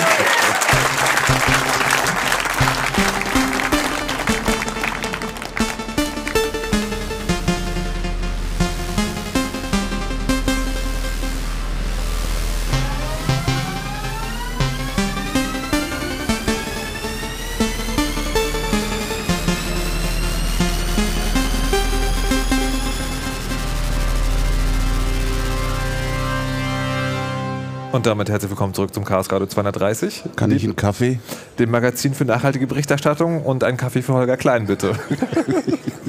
Vielen Dank für die Nerd News. Ich muss jetzt gehen, so, oder? Du, musst ja, ich muss jetzt, okay. Aber hast du sehr gut ah, gemacht. Danke. Dafür, dass so ein alter, äh, so ein äh, Dafür, dass es gestern so spät war. Ja. Ich habe das Dank. Mikrofon kaputt gemacht. Auch das noch. Ähm, jetzt äh, widmen wir uns einem Thema, das äh, also nicht, die anderen beiden Themen, die hatten sie über Jahre weg schon getragen. Das, was wir jetzt machen, ist also zumindest im Rahmen dieser Sendung neu, ähm, weil es ist erst seit letztem Jahr so richtig groß. Ähm, und zwar geht es um Dieselgate. Und jetzt kommt auch der Teil, wo das Chaos seinen Namen so richtig. Ich weiß nämlich deinen Namen nicht so richtig. Daniel Lange. Daniel Lange, herzlich willkommen. Du bist einer ähm, von den beiden Leuten, die auch im vergangenen Jahr schon zu Dieselgate ähm, äh, vorgetragen haben. Und das ist ganz spannend. Also Dieselgate, äh, ganz kurz, geht es darum, dass in VW-Fahrzeugen eine Software so eingestellt war, dass die Abgaswerte, naja, sagen wir mal, beschönigt wurden. Ähm, nicht nur eingestellt waren, sondern eingestellt sind, weil äh, die Rückrufe äh, da ja erst am 21.12. wirklich vollständig freigegeben worden sind vom Kraftfahrtbundesamt. Ah. Und da ist halt jetzt die Frage, was die Leute machen, weil ähm, das ist eine ganz interessante Diskrepanz. Das Kraftfahrtbundesamt sagt, das ist ein freiwilliger Rückruf, aber der ist verpflichtend. Die Leute sollen hingehen. Freiwilliger Rückruf heißt? Freiwilliger Rückruf heißt, VW ist nicht verpflichtet, äh, diesen Rückruf zu machen, wie es zum Beispiel wären, wenn es ein sicherheitsrelevantes Thema wäre. Aber okay. damit ist dieser Rückruf halt auch nicht für den Kunden verpflichtend. Das Kraftfahrtbundesamt und insbesondere die Briefe von VW sagen aber was anderes. Die ja. sagen, es könnte ihnen die TÜV-Plakette verweigert werden ja. und solche Dinge. Und äh, das ist eben jetzt interessant zu sehen, was äh, da passieren wird, weil die Leute, die äh, klagen, äh, bekommen halt das Fahrzeug gewandelt oder bekommen halt eine substanzielle Kompensationszahlung, zum Beispiel für ein, für ein Leasing-Rückgabe. Ja. Äh, und die Leute, die das eben nicht machen, die bekommen halt so ein äh, Plastikrohr eingesetzt in das Fahrzeug, was das Strömungsverhalten von der Luft verbessert und damit die Verbrennung besser berechenbar macht und damit es einfacher macht, äh, sozusagen die Verbrennung so zu optimieren, dass sie emissionsoptimal ist.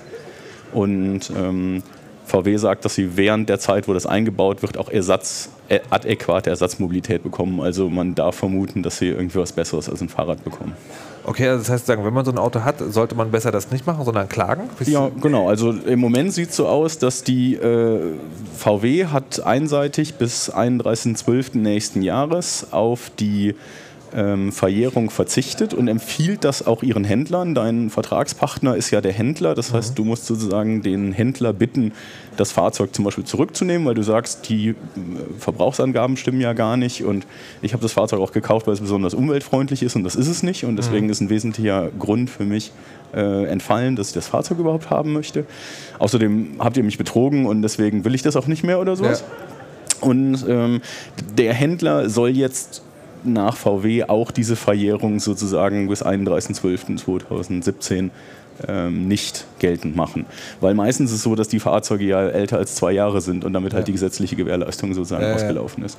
Und äh, also empfehlungsgemäß würde ich jetzt ehrlich gesagt bis ähm, Oktober, November nächsten Jahres die Füße stillhalten und gucken, was passiert, ob vielleicht VW doch noch auch in Europa mit einem vernünftigen Angebot rumkommt. Und wenn nicht, kann man sich einfach einer der Kanzleien, die das für Hunderte schon machen, anschließen. Ja. Die erheben dann Klage, das kostet wirklich nur ein paar Euro, damit ist die Frist sozusagen gesichert.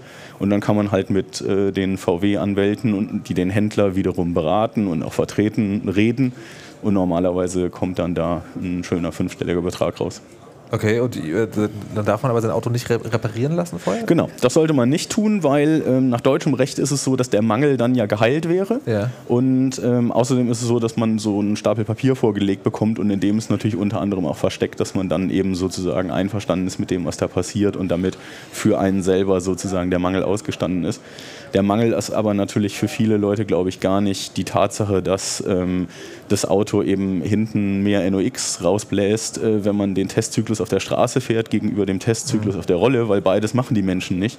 Sondern der Mangel ist halt, dass es einfach viel mehr hinten rausbläst, als es in der Zulassung hat und damit einfach dreckiger ist und zum Beispiel Feinstaub in den Städten erzeugt und, und äh, Lungenkrankheiten.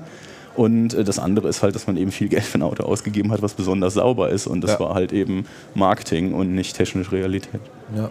Jetzt habt ihr äh, letztes Jahr einen Vortrag gehalten, den, wenn ich richtig erinnere, habt ihr da sozusagen sehr eindrucksvoll gezeigt, dass es nicht ähm, sozusagen, da hat ein Ingenieur, also ohne das Wissen von irgendjemand, so ein, so ein Ding mal halt geändert und dann ist es halt so passiert, sondern dass das schon mehr oder weniger geplant gewesen sein muss mit Wissen des Managements und das sozusagen, das ist halt also wirklich genau. Ähm, genau.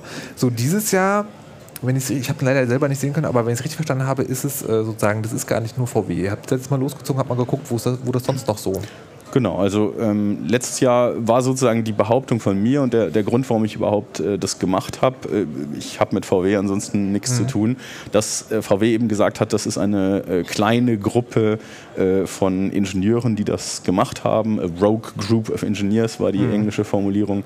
Ähm, und das arme Management sei halt betrogen worden von denen und man möge doch möglichst viel Mitleid haben.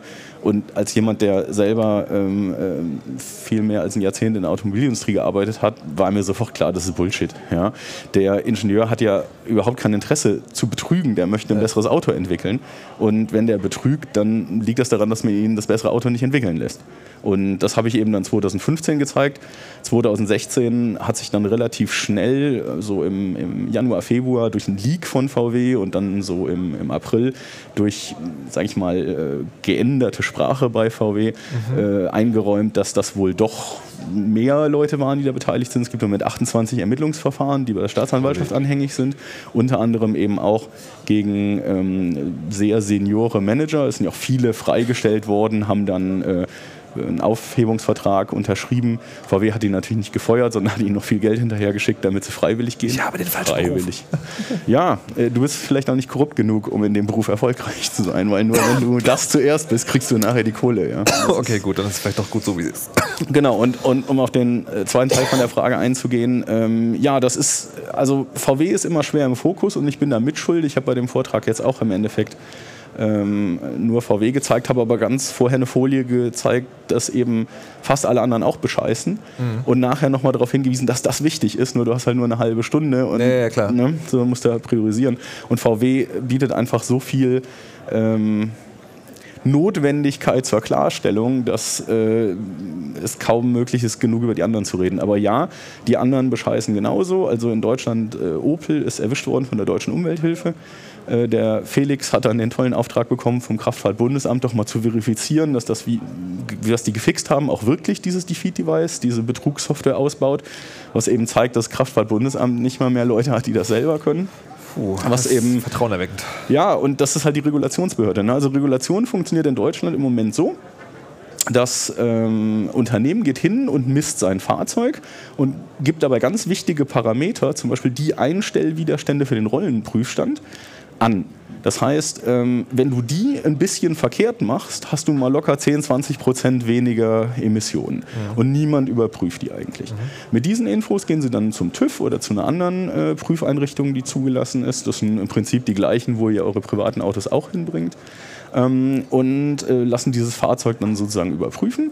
Und das ist ein iterativer Prozess, der funktioniert so lange, bis der TÜV sozusagen die Werte rausgekriegt hat, die ähm, gültig sind für die Zulassung. Das heißt, wenn da irgendwas verkehrt ist, das ist ja ein Vorserienfahrzeug, dann gehen die natürlich friedlich zu ihrem Kunden und sagen, hey, aber die Werte stimmen doch noch nicht. Und dann sagt dann eben der, der Hersteller, ach Mensch, das tut uns aber leid, da müssen wir wohl die falsche Software geliefert haben, da gucken wir nochmal und dann kommt halt eine Woche später eine neue Software, mit der geht es dann. Und das wird eben so lange gemacht, bis man dann zufrieden ist. Und die Werte gehen dann eben äh, zum Kraftfahrtbundesamt und das Kraftfahrtbundesamt überprüft dann eben diese, diese Zulassungsunterlagen und die Tests und so weiter und äh, gibt dann eben sein Okay da drauf. Da findet aber eben, abgesehen von der Dokumentenanalyse, äh, nicht wirklich irgendwie was statt und zumindest nichts, was eine Eindringtiefe hätte, dass man eben äh, auch in der Lage wäre, Betrug zu entdecken. Also, bevor wir jetzt, ich, ich möchte wirklich gerne gleich nochmal drüber reden, sagen, wer jetzt noch alles, aber da würde ich jetzt mal fragen, ähm, wie müsste denn so ein Prüfverfahren überhaupt aussehen, damit es, äh, damit es den Namen verdient? Also es gibt natürlich zwei Möglichkeiten. Die eine Möglichkeit ist, du machst das so wie die Amerikaner. Du hast Behörden, die wissen, was sie tun, die Spezialisten haben, die, das ist ein bisschen so eine amerikanische Sache, einfach auch stolz sind für die Regierung zu arbeiten und deswegen also auch durchaus, wenn sie woanders höhere Gehälter bekommen können, relativ freiwillig von der Automobilindustrie zur Behörde wechseln, damit Kompetenz mitbringen und umgekehrt auch wieder natürlich eine Chance haben, von der Behörde wieder in die Automobilindustrie zu wechseln. Das ist natürlich ein Thema, was an sich auch, auch problematisch auch ist, ne? genau wie bei Politikern.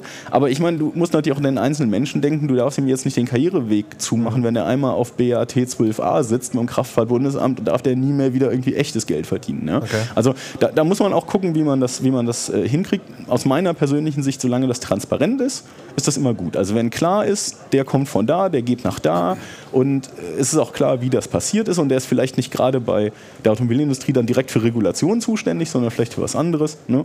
Also ich denke, das kann man schon fair machen. Das ist die eine Methode. Du hast Leute, die das können.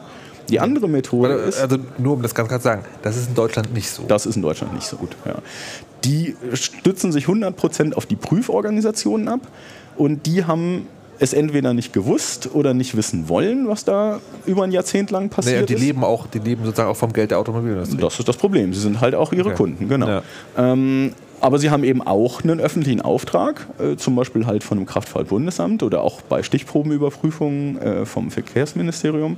Und äh, ne, also die, die Frage ist, ist es bis heute unklar, es ermittelt da, soweit ich weiß, auch keiner, ob die unfähig sind oder ob die unwillig waren. Ja, also eins von beiden muss ja sein. Also ich meine, wenn du, wenn du halt Dutzende Fahrzeuge zulässt und Millionen ja. Fahrzeuge auf der Straße überprüfst und dann nicht feststellst, dass Autos irgendwie nur ein Drittel von dem AdBlue, also diesem, diesem äh, Beimischungszeug, äh, äh, was. Ähm, äh, Warte mal, kurz erklären. Also, sagen, ja. also, wenn du ein ganz modernes äh, Fahrzeug hast, also so Euro 5 aufwärts, ein Dieselfahrzeug, dann wird dem, damit es bessere ähm, Abgaswerte erzeugt, vor allem äh, NOx, eine Flüssigkeit zugemischt, eine wässrige Harnstofflösung. Das ist als Markenname AdBlue. Mhm.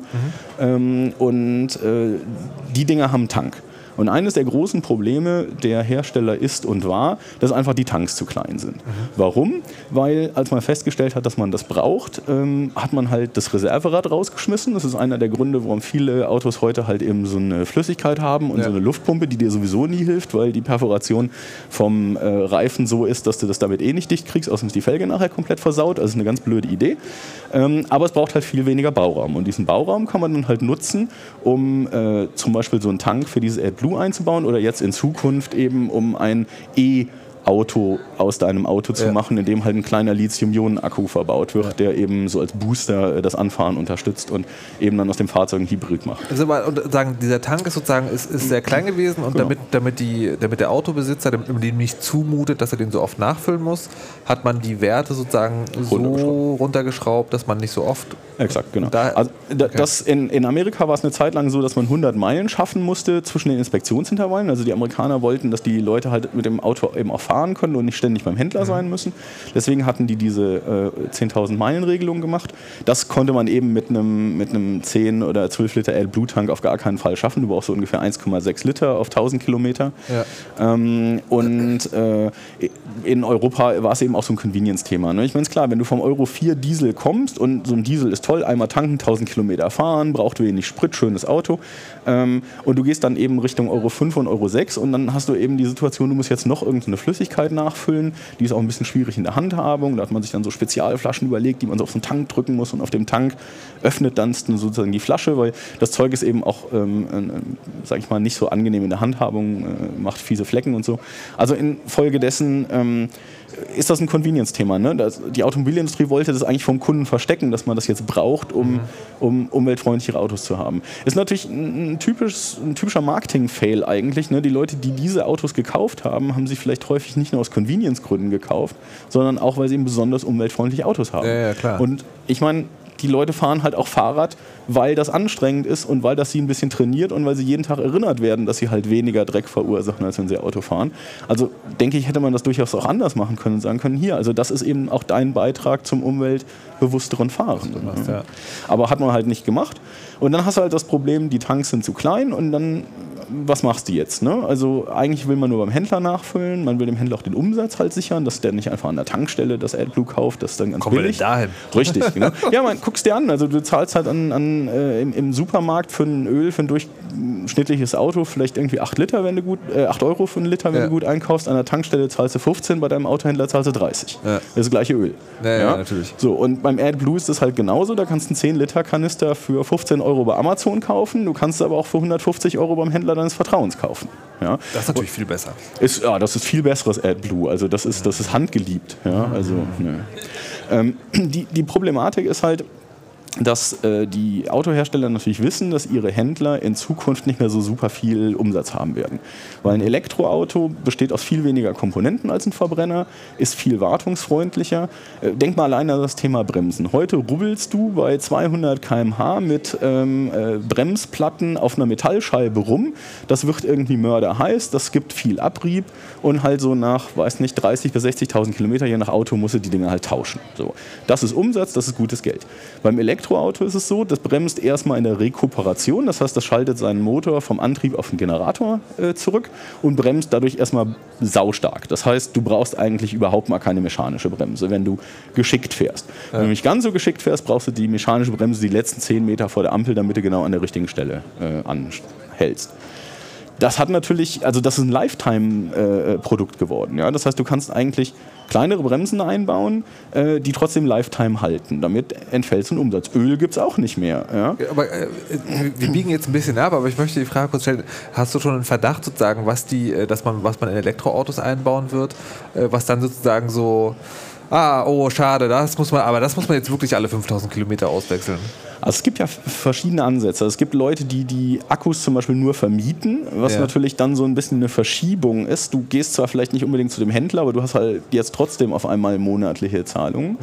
Ähm, was man auch gerne macht, ist äh, so diese Telematiklösung, also dass man ähm, ein äh, Audi Connect oder ein BMW Connected Drive oder so etwas mhm. braucht. Das ist dann zwei Jahre kostenlos und nach zwei Jahren muss man eben eine, eine jährliche Gebühr ja. bezahlen. Und es gibt natürlich jede Menge Möglichkeiten, Zusatzgebühren zu bezahlen. Beispiel, beim Elektroauto ist es ziemlich wichtig, dass du eine aktuelle Navi-Karte hast, weil du hast halt ein Auto, das fährt nur 100 Kilometer ja. und deswegen musst du wissen, wo eine Tanksäule ja, ist. Die Tanksäulen sind natürlich nicht ordentlich standardisiert, das heißt, du brauchst diese Aussagen auch wirklich von deinem Autohersteller, weil sonst stehst du halt vor so einer Tapfsäule. Die wäre auch da, die nimmt aber erstens deine Kreditkarte nicht, weil sie irgendein anderes proprietäres System hat und zweitens, nachdem du das Problem gelöst hast, weil ein netter Mensch, der auch da war, seinem Elektromobilitätskollegen geholfen hat, stellst du fest, Stecker geht nicht. Ne? Falsches System. Aber, ähm, äh, so, und das, das heißt, heißt, du brauchst diese Daten. Aber das heißt, das, das kann man toll vermieten. Ne? Also genau, aber sagen, im Grunde genommen sagen, wird es wird tatsächlich nicht mehr so sein, dass es irgendwie so Verbrauchsteile im Auto gibt, sondern es ist eher dieses Auto as a Service in Zukunft. Also geplante Obsolenz ist natürlich auch in der Automobilindustrie ein Riesenthema. Ja. Es lässt sich sicherlich eine Methode finden und ich fürchte, dass natürlich auch darüber nachgedacht wird ähm, in, innerhalb der Automobilhersteller, wie man seinem Händler denn die Umsätze sichern kann. Mhm. Ähm, das geht dann natürlich wieder Richtung kriminelle Aktivität, aber es ist ja, wie wir gerade sehen, nicht etwas, was so von der Hand zu weisen ist, dass ja. die Automobilindustrie das tun würde. Okay, warte, dann sprechen wir darüber nächstes Jahr. ähm, und jetzt zurück zum, zum eigentlichen Thema, nämlich wer, wer hat denn noch alles? Mit dem Abgas sozusagen. Wer hatte noch alles einen Dieselgate-Aufkleber verdient? Also Stand heute sind eigentlich alle anderen Automobilhersteller betroffen, außer BMW. Was? Bei BMW, ja, ist ganz witzig. Ich meine, ich komme ja von BMW, muss man sagen. Das ist das jetzt ist verdächtig. Nicht, ja, ich bin aber vor drei Jahren raus und habe meine okay. eigene Firma gegründet. Also das macht mich vielleicht etwas unabhängiger. Ja. Aber äh, tatsächlich ist es so, dass also ähm, äh, die Franzosen, die Italiener, also äh, Fiat, äh, da gibt es von der deutschen Umwelthilfe Nachweise für, wo die äh, das äh, ungefähr 17, 17 bis 20-fache der erlaubten Emissionen raushauen. Äh, die haben ganz normale Defeat-Devices, die haben auch teilweise bei Bosch eingekauft. Die gibt es dann vielleicht, weiß nicht, äh, die Möglichkeit, dass man eben Erfahrungen von VW sozusagen weitergibt, dass man schon ein besseres Defeat-Device bekommt. Und ähm, äh, bei Fiat ist es halt so, die haben einen Timer zum Beispiel drin. Ne? Also die, die haben gar nicht so komplex beschissen. VW hat das ja gemacht, dass sie so die Kurven erkennen, die die Leute eben auf dem Prüfstand fahren und sobald du die verletzt, wird das Auto halt schmutzig. Ja. Ähm, äh, Fiat hat nicht so viel Ingenieurleistung reingesteckt, die haben einfach einen Timer gemacht. Die schalten halt nach irgendwie 300 Sekunden die Abgasregelung komplett ab und bis dahin ist der Test hoffentlich gelaufen. Ja. Ähm, What? Ja. Also Opel hat auch eine schöne äh, Kiste ja. zum Beispiel. Die äh, schalten diese Abgasregelung im Wesentlichen komplett aus, nach dem, was, was äh, Felix analysiert hat und nach dem, was so kolportiert wird vom Kraftfahrtbundesamt. Und da er ja den Fix verifiziert hat, gehen wir mal davon aus, dass das auch so stimmt stimmt. Ähm, wenn du über 145 fährst, schalten sie es komplett aus und du musst wieder unter 135, damit sie es überhaupt äh, einschalten. Und um in den richtig sauberen Modus zurückzukommen, musst du bei niedriger Geschwindigkeit auf Engine Idle gehen. Das heißt also keine, kein Gas geben. Ja. Das passiert dir natürlich, wenn du auf der Autobahn fährst, nie. Ne? Das heißt, du fährst irgendwann mal aus deiner Stadt raus auf die Landstraße, dann ähm, äh, geht das Ding halt in, in schlechten Modus äh, und auf der Autobahn, falls du äh, 145 erreichst, sowieso. Und ähm, dann, bis du ankommst, ist das Auto dreckig. Und dann machst du es aus und dann machst du es wieder an und dann ist es wieder sauber. Ist es sozusagen, also du hast gesagt, alle außer BMW sind die, äh, gibt es da jetzt auch so, so Schadensersatzdinge? Was pa passiert jetzt oder ist das eher so also unter der Hand Ding? Ja, also das Problem ist ja, dass wir im Endeffekt wirkliches Enforcement nur in den USA sehen. In den USA ist halt so, dass der Gesetzgeber relativ klare Regelungen hat. Er hat die Möglichkeiten, diese Regelungen auch zu verifizieren und er hat eine Justiz, die an der Stelle Zähne hat. Ähm, in Europa ist es halt so, dass eigentlich ja jedes Land, was Automobilindustrie hat, ist betroffen Und infolgedessen gibt es offensichtlich so eine Art Gentleman's Agreement, dass man sich da halt nicht zu sehr beißt. Der Herr Dobrindt hat mal versucht, Fiat ähm, anzupfeifen. Hat Fiat ihm einen Brief vom Anwalt geschickt und gesagt, du tut uns leid, aber soweit wir wissen, bist du deutscher Verkehrsminister. Wir sind ein italienisches Unternehmen, die italienischen Behörden sind für uns zuständig.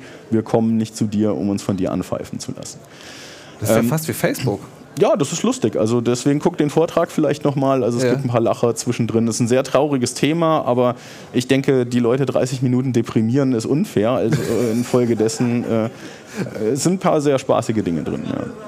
Okay. Und ist das, ähm, äh, der, der Beschiss läuft aber sozusagen immer auf dasselbe. Es geht immer darum, dass diese Abgasregelung irgendwie aus, um oder äh, Ja. falsch geschaltet wird. Also im Endeffekt ist der Trick immer, dass du halt ähm, bei den definierten Prüfzyklen, das ist dieser berühmte äh, neue europäische Fahrzyklus, Englisch New European Driving Cycle, Ja. NEDC, dass du den eben erkennst. Ob du das jetzt machst, weil du einfach sagst, ach, ich bin da immer drin, bis ein Timer abgelaufen ist, oder ob du das halt äh, geschickter machst, indem Ja. du sozusagen dieses äh, Zeitgeschwindigkeitsprofil dir anguckst und solange das so ungefähr passt, ist es wohl so ein Prüfzyklus. Ähm, in dem gibst du, was das System hergibt. Das heißt, du schaffst es eben, dein, deine Abgasstrecke unter die magischen Grenzen von 180 äh, Milligramm NOx oder 80 Milligramm NOx je nach Euro-Stufe drunter zu drücken. Und wenn eben du nicht in diesem Prüfzyklus bist, dann machst du irgendwas zwischen ist noch okay bis total abschalten. Also ähm, es ist nicht so, dass die dann alles komplett abschalten und halt wirklich nur auf die Prüfung Ja. optimiert haben. Aber die haben natürlich schon die Situation, dass sie zu viel von diesem AdBlue verbrauchen, dass sie zu viele Partikel erzeugen, die dann den Partikelfilter dreckig machen und der muss dann ausgebrannt werden, also diese Regeneration. Und wenn du das zu häufig machst, ist er kaputt. Also das ist eben so ein Lifetime-Problem. Ne? Ja, ja, ja. Und das heißt, du willst dieses kaputt natürlich auf jeden Fall auch bei einem Vielfahrer hinter drei Jahre schieben, weil zwei Jahre kriegst du klassischerweise Gewährleistung, ein Jahr Kulanz. Und das heißt, wenn dieses blöde Ding in einem Taxi oder, oder in einem Vielfahrer oder einem Verleihfahrzeug kaputt geht, dann bitte nach vier Jahren oder fünf oder so, aber nicht vorher, weil dann zahlt es nämlich der Kunde. so, Und äh, auf diese Art und Weise möchtest du nicht zu häufige Regenerationen haben und deswegen darfst du nicht zu viele Partikel erzeugen. Und ne, also das sind so diese, diese Probleme, weswegen das eben äh, dann dazu führt, dass die Abgasregelung eben nicht mehr auf optimale Abgase äh, äh, optimiert läuft, sondern eben auf optimale Betriebszustände für den Motor, sodass der glücklich ist, dass er eben äh, nicht zu früh kaputt geht. Nach so uns die Sinnflut, Hauptsache der Motor ist schon lange ganz. Eine letzte Frage noch. Ähm, die, äh, du hast Bosch erwähnt, also die, die, ähm, diese Steuerungselektronik, die da sozusagen benutzt wird, die kommt ja nicht sozusagen, die bauen die Hersteller ja nicht selber, sondern die kommt von, von Drittzulieferern. Jetzt ist natürlich, jetzt äh, gibt es natürlich zwei Möglichkeiten. Entweder sagen die so, na, also im Prinzip äh, äh, liefern wir euch da sozusagen eine Touring-Complete-Maschine aus, welcher Code drauf läuft. Das ist jetzt überhaupt so gar nicht unser Ding. Und die andere wäre sozusagen wie, ähnlich sozusagen wie der Vortrag über das Management von VW, dass man sagt so, naja, entschuldige lieber Zulieferer, aber sozusagen, dass alle Hersteller das machen und du davon gar nichts wusstest, das ist auch so ein bisschen komisch. Wo stehst du da? Oder wie muss man das Also, einschätzen? ja, das, das lässt sich so äh, gar, äh, sage ich mal, objektiv erklären. Es ist ein äh, Brief bekannt, der auch der Presse geleakt wurde, von Bosch, wo Bosch VW darum gebeten hat, sie von Haftung freizustellen, weil dieses Einbauen dieser Funktion eben äh, nach Einschätzung der Bosch-Ingenieure, und ich denke, die werden sich auch mit ihren Juristen beraten haben, eben geeignet ist, um äh, beim äh, Emissionstest zu betrügen. Und folgedessen hat Bosch eben den Brief geschrieben und gesagt, ähm, äh, hier, bitte stellt uns von der Haftung frei, wir machen das schon für euch, aber wir sind der Meinung, das könnte illegal sein, wir wollen freigestellt werden. Hat VW dann eben nicht gemacht, hat sie nicht von dieser Haftung freigestellt. Und äh, infolgedessen müssen sie sich auch vor einigen Gerichten jetzt im Moment verantworten, äh, eben auch als Beklagte. Die wussten das, das ist sicher. Ja? Also Ja. einerseits sicher über diesen Brief, aber andererseits auch sicher so, wie die Automobilindustrie arbeitet. Diese Steuergeräte werden von Bosch entwickelt, da ist auch die Software von Bosch drauf und diese äh, Softwarekomponenten, die da reingebaut werden, sind aber eine Bestellliste vom Hersteller, vom Fahrzeughersteller und die ist auch iterativ. Das heißt also, die arbeiten über zwei, drei Jahre zusammen, so einen Motor und ein Fahrzeug zu entwickeln. Und dabei fällt einem Hersteller auf, ach, das hätten wir gern noch und das hätten wir gern noch und das hätten wir gern noch. Und das bestellt man dann eben bei Bosch und die liefern das sozusagen Modul für Modul nach und jede Woche oder alle, allen Monat, je nachdem in welcher Entwicklungsphase es gibt, es dann eine Software-Release und dann baut man das wieder in die Fahrzeuge ein, flasht die Fahrzeuge, testet das und das ist eben so ein iterativer Prozess. Das heißt, die Bosch-Ingenieure wussten das genauso gut wie die VW-Ingenieure und genauso gut wie die von Fiat oder von äh, anderen Herstellern. Das ist ja schon relativ frustrierend, alles, was du da erzählst.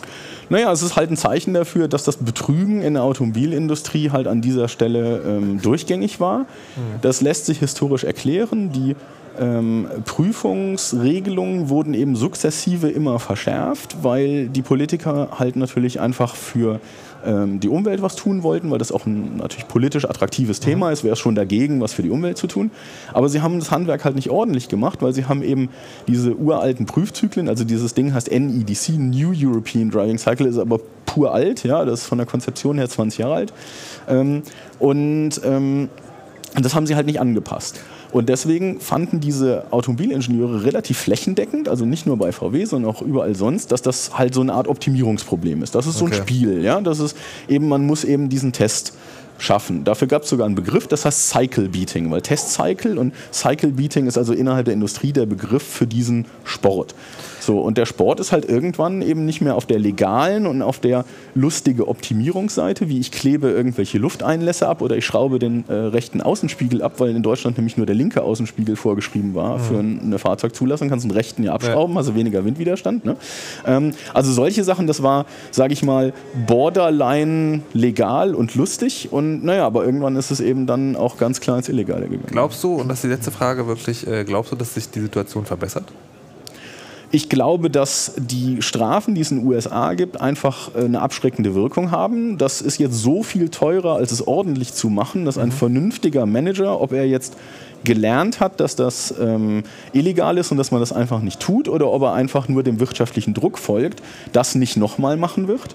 Aber in Europa haben wir das halt nicht und deswegen bin ich persönlich leider der Meinung, dass die Hersteller sagen werden, guck mal, ist ja nichts passiert und das nächste Mal, wenn sie in der Gelegenheit sind und die Aufmerksamkeit der Öffentlichkeit halt nicht so drauf ist, sagen wir mal irgendwann in fünf Jahren oder so, wird es wieder Leute geben, die die Entscheidung fällen zu bescheißen, weil es gibt ja das Präjudiz, dass sie im Endeffekt nicht wirklich irgendein Problem damit gehabt haben. Das ist eine hervorragende Aussicht. Das einzige Positive, vielleicht sehen wir uns dann wieder entsprechend im Chaosradio drüber. Dieter Lange. Gerne. Vielen Dank.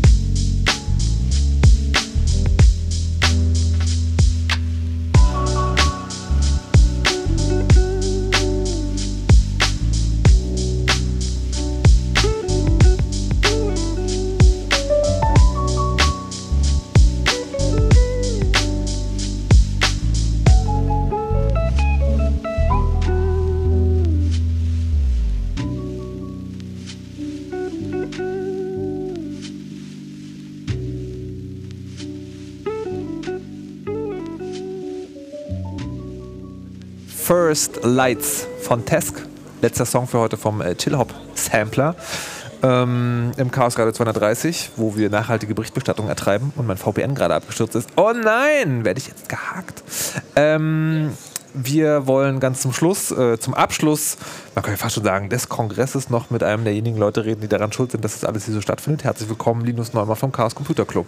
Ich weise alle äh, Schuld von mir. Moment mal, aber bist du, bist du nicht einer der Pressesprecher auch? ja, eben, aber das sind ja, ne, ne, Presse sprechen ist ja labern. Ja. Und äh, die ganze Arbeit machen ja andere äh, viel mehr noch, als, als die, die an Tag 1 den ganzen Tag nur davon erzählen, was andere machen. Wie viele Leute sind das denn eigentlich, die dieses Jahr geholfen haben? Weißt du, gibt es da eine Zahl? Von den Engeln oder, oder Ja, so, so generell. Wie, also wie, sagen, wie, wie viele Leute sind hier, die nicht einfach nur ein Ticket gekauft haben und sich gut gehen lassen? Ja, da würde ich eigentlich alle Engel mit zuzählen und dann bist du locker bei über 2000, oder? Okay. Also das Engelsystem hat auch irgendwann an Tag 2 oder was die Registrierung geschlossen. Ging nicht mehr, brauchten nicht mehr.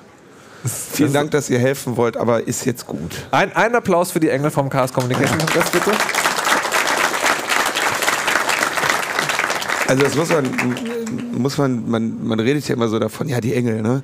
Also die haben hier, die haben hier ein Ticket bezahlt und äh, kloppen hier äh, mitunter sehr undankbare Arbeiten, ne? Und leisten diese Arbeit noch obendrauf, was eben der, übrigens der Grund ist, warum die Tickets so günstig sind, weil wir so gut wie jede Aufgabe, die hier anfällt, äh, von Leuten erledigen lassen können, die äh, das freiwillig tun.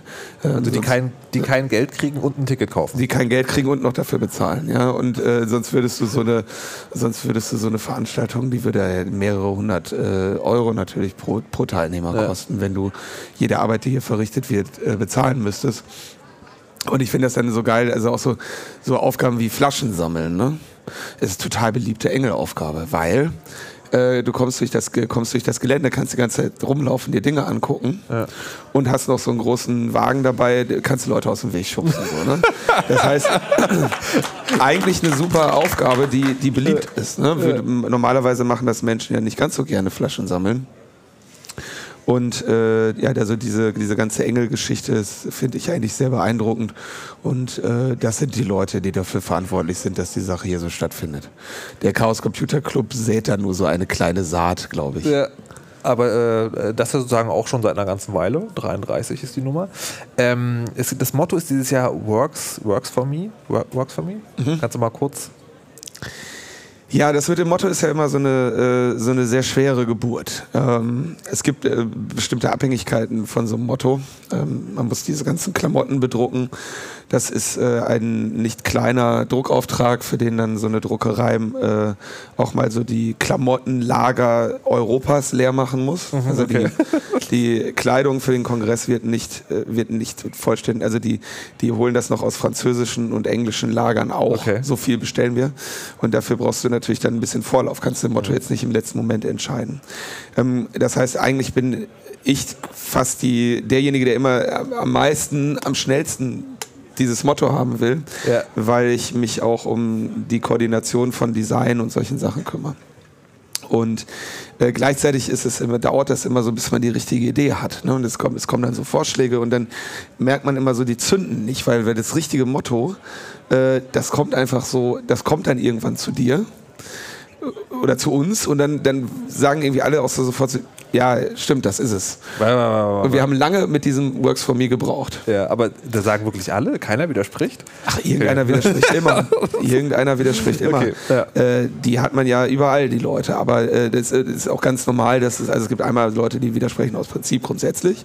Und es gibt dann Leute, die haben, en- die haben Argumente gegen dieses Motto. Eines der, ähm, der, ich glaube, das Kernargument gegen dieses Motto war, dass es wieder so eine, sag ich mal, eine, ein negativ behaftetes ist. Nämlich? Ähm, Ja, du musst ja jetzt noch, du musst ja Ah, ich sagen, muss sagen, positiv genau, erklären. Äh, genau, ich wollte noch erklären. Auf der Suche nach diesem Motto ähm, habe ich dann irgendwann so einfach im, im Freundeskreis so ein bisschen rumgefragt und habe gesagt, sag mal, sag mal eben Motto. Ähm, und wir wollten was haben, was so ein bisschen den Zeitgeist trifft und, ähm, und irgendwie auch richtungsweisend ist und, und viel Spielerei zulässt. Und dann kam über einen Kumpel von einem Kumpel so irgendwie innerhalb von einer Minute die Antwort, äh, works for me. Und ähm, Begründung, weil das so ein bisschen den Zeitgeist ähm, widerspiegelt, dass Menschen sich immer mehr nur um ihre eigenen Probleme kümmern. Und Probleme, die anderen, äh, die anderen irgendwie ein Dorn im Auge sein könnten, oder sind und die man selber ändern kann, eben nicht gelöst werden. Und das ist genau in diesem Ausspruch des Programmierers, dem ein Bug äh, reportet wird und er sagt, also bei mir tritt dieses Problem nicht auf oder ich kann dieses Problem umgehen, mich hindert es nicht äh, an meinem Erreichen meiner Ziele und da es dein Problem ist, ist es meiner Aufmerksamkeit äh, und Würdigung und Behebung ähm, nicht würdig.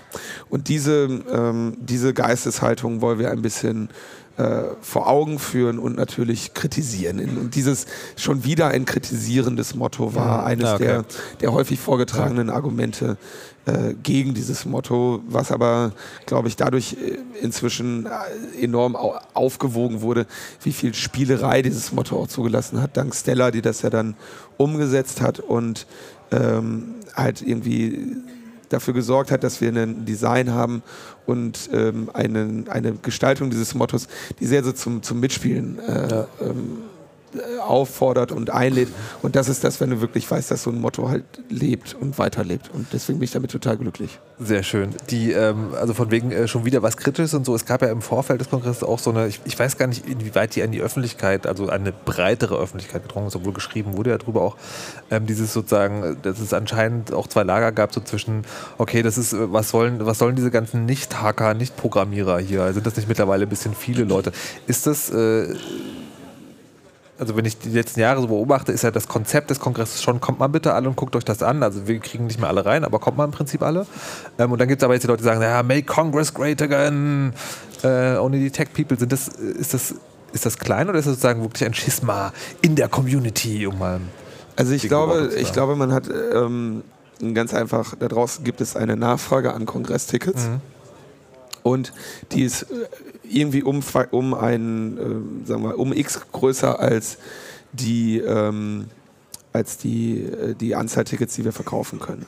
Und jede Person, die jetzt kein Ticket bekommt, hat da natürlich, sieht da natürlich ein Grundsatzproblem drin, dass sie kein Ticket bekommen hat. ja.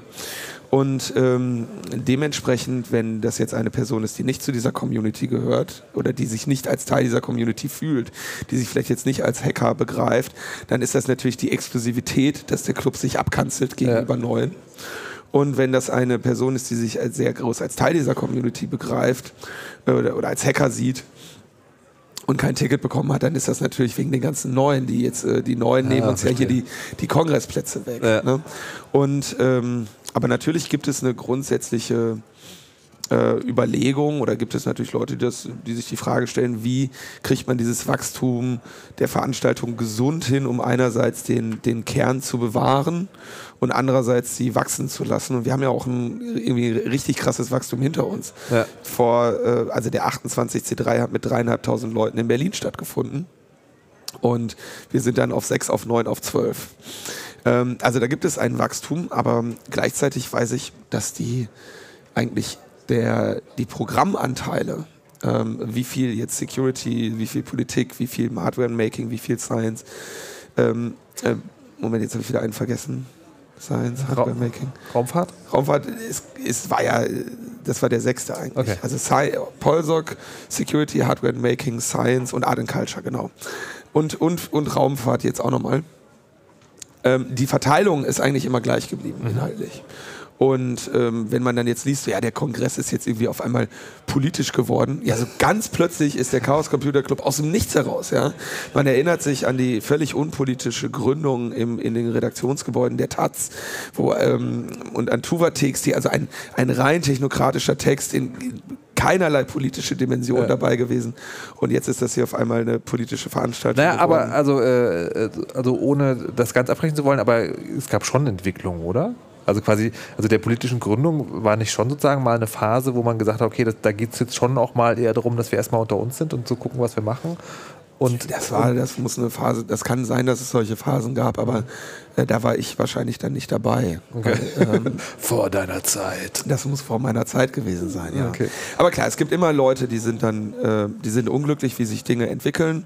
Und es gibt immer Leute, die, ähm, die auch irgendwie was brauchen, um sich zu beschweren. Und das ist dann auch, also ich, es ist nicht so, als würden, würden wir da nicht drauf genau hören und achten und diese Argumente ähm, abwägen. Und niemand hat das Ziel, diese Veranstaltung irgendwie anders zu machen oder zu verwässern, aber man wäre doch auch bescheuert, äh, so ein Ding hier aufzubauen und für sich zu behalten und zu sagen, nee, das ist jetzt nur, das ist aber jetzt, das wollen wir aber jetzt nicht, dass hier noch mehr Leute hinkommen und sich erfreuen an, an dieser schönen Welt, die wir hier schaffen. Das ist ja bescheuert. Du hast es gerade schon kurz erwähnt, sozusagen, äh, dass, dass es rumging, ja, der, Polit der, der Kongress ist ganz plötzlich politisch geworden. Ich habe das vorhin schon erwähnt, als Maha hier war. Ich habe halt gelesen, ja, erstmals der Linguist äh, auf der Bühne des Chaos-Kongresses, was nicht so ganz richtig ist. Ähm, was war denn deine schönste Presseanfrage eigentlich? Jetzt hier während des Kongresses oder im Vorfeld auch? Kommt da, äh, oder, oder generell, wie, wie erlebst du das denn? Ist das, ähm, ist das noch so, dass da, dass da also jetzt kommen da jetzt die wohlgefälligen Journalisten, die sagen, also hier Kongress, tolle Sache, wir berichten darüber, oder es kommt auch noch sozusagen dieses ganz Neue, wir wissen eigentlich gar nicht, was hier passiert und Kaum noch. Also die, ähm, die Journalisten, die, die hier hinkommen oder die sich dieses Themas annehmen, die haben ja auch einen Grund, warum sie das machen oder warum sie dafür ausgewählt wurden. Und ähm, die sind erstens der Veranstaltung sehr wohlgesonnen, weil sie das ja auch hier sehen. Ja, also ähm, und davon natürlich auch angetan sind und sich freuen. Und ähm, eigentlich haben wir sehr selten so etwas wie eine, sag ich mal, böswillige Presseanfrage oder so. Ja. Das äh, im Rahmen der Veranstaltung eigentlich kaum. Ich habe mich nur gewundert tatsächlich, dass, ähm, also ich muss das noch erforschen, irgendwie haben alle ähm, so, wie soll man das sagen, also so diese Meldungs- Journalismus. Also ich will das jetzt nicht negativ meinen, sondern quasi so diese Charge, ähm, die morgens dann irgendwie so ein kurz paar Gespräche Tag, ne? Also es ist Chaos Communication Congress, das wird dann erwähnt, morgens in einer Radiosendung, was weiß ich, WDR, Deutschlandradio, Deutschlandfunk, die reden dann kurz darüber. Und die haben alle die gleiche, die haben alle die gleichen Antexter gehabt. Ich weiß nicht, wo die den her haben. wie, wie war der? Ähm, ja, was weiß ich, in Hamburg trifft sich heute der Chaos Computer Club. Schwerpunkt der Veranstaltung sind Fake News und Social Bots. Okay. Und das stimmt halt nicht. Also äh, fa- falls, falls jemand Zugriff auf einen DPA-Ticker hat, äh, gerne mal danach gucken. Also weil ich glaube, äh, Ich glaube, das liegt an der DPA-Meldung, die der die da vor ein paar Tagen äh, gegangen ist, wo- Ja. wo dann eben auch gesagt wurde, so, ja, äh, wir wenden uns dem, dem Rechtspopulismus äh, relativ prominent zu und beschäftigen uns auch mit Fake News und Social Bots. Und wahrscheinlich hat einfach eine übergröße, eine, eine höhere Anzahl von den Mo morgens Meldungsjournalisten geguckt, so, ah, la, la, la, la, ach, das ja hier, äh, Fake News kenne ich, ne, mach Ja. mal. Und dann musste ich ähm, relativ viele Radiointerviews zu, äh, zu Fake News und Social Bots geben ähm, und habe dann aber auch so ab dem dritten aufgehört, darauf hinzuweisen, dass es jetzt nicht wirklich der Schwerpunkt der Veranstaltung ist. Aber das ist schon auch interessant, ne? weil also das, so wird ja deine Wahrheit auch gemacht. Ne? Wenn, du, wenn genug Leute den, den irgendwann enervierten Pressesprecher fragen, ja, sag doch jetzt mal, wie das ist mit den Social Bots. Ja. Ähm, äh, was waren denn die Kernthemen des Kongresses, wenn es nicht, nicht Fake News und Social Bots waren? Das ist so, das ist irgendwie die, die Frage. Wir haben, glaube ich, dieses Jahr, wir haben echt Unglück gehabt, weil wir viele von den, sag ich mal, Headlinern, Ja. die man so eigentlich an Tag 1 haben möchte, ähm, an dem Tag nicht konnten.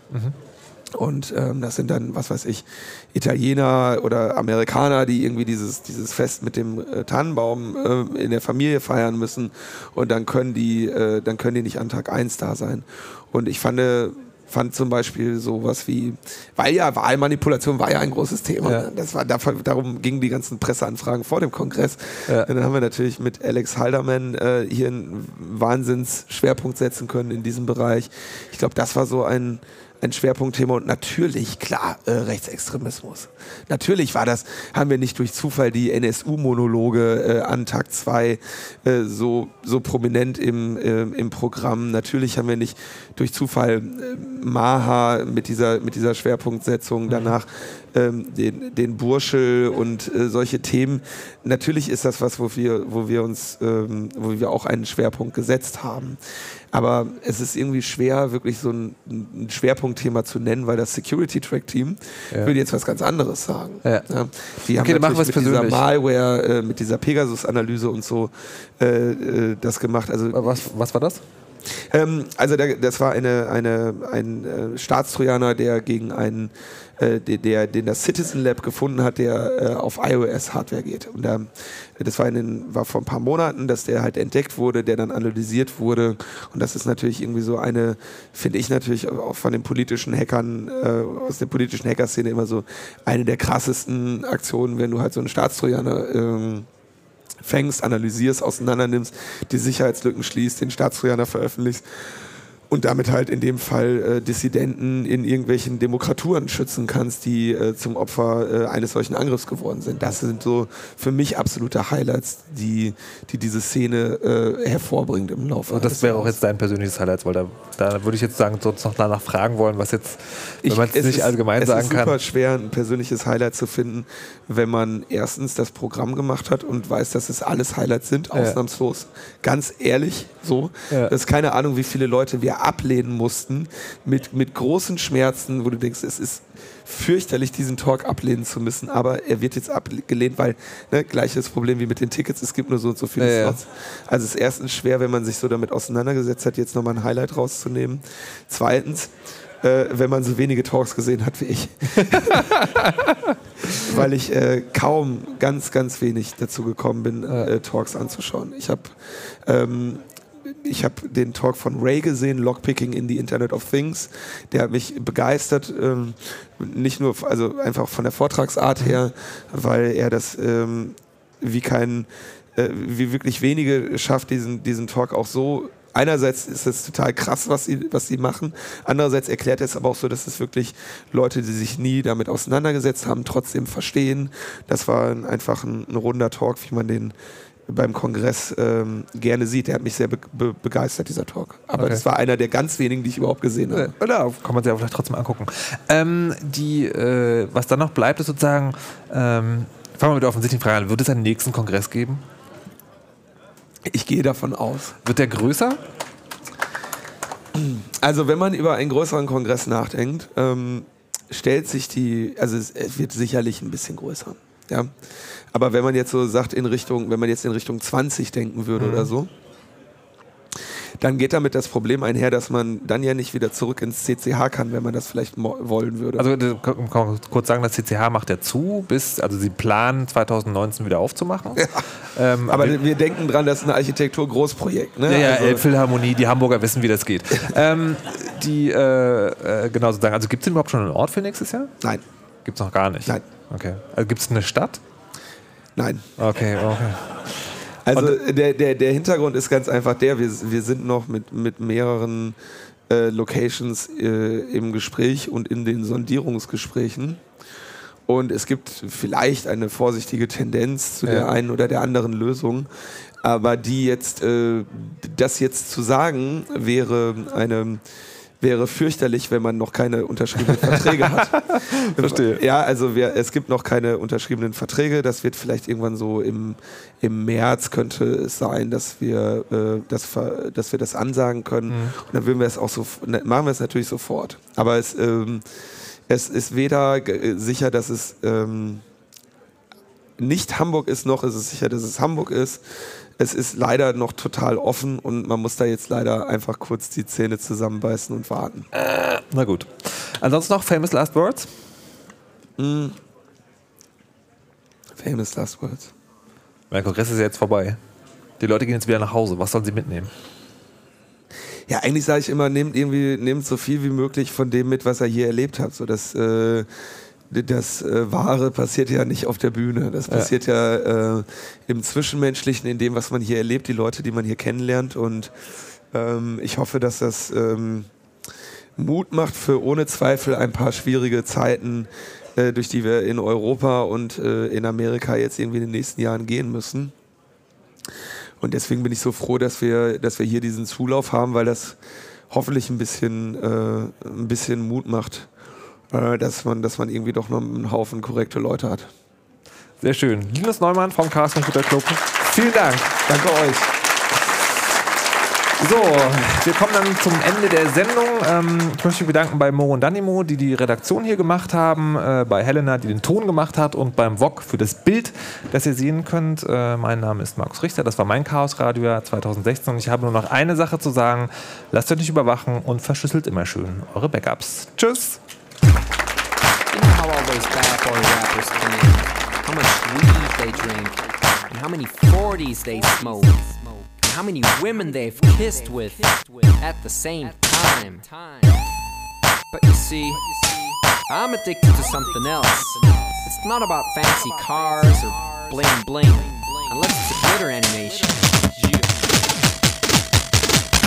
I've seen more websites than any lousy ass browser. I've clicked more than Douglas Engelbart. I'm as bossy as Bowser. Don't even remember all my email addresses. And I've got more screen names than Sleepy's got mattresses. I need the internet like Whitney Houston needs crack. If you feel the same way, let me see a delicious this track.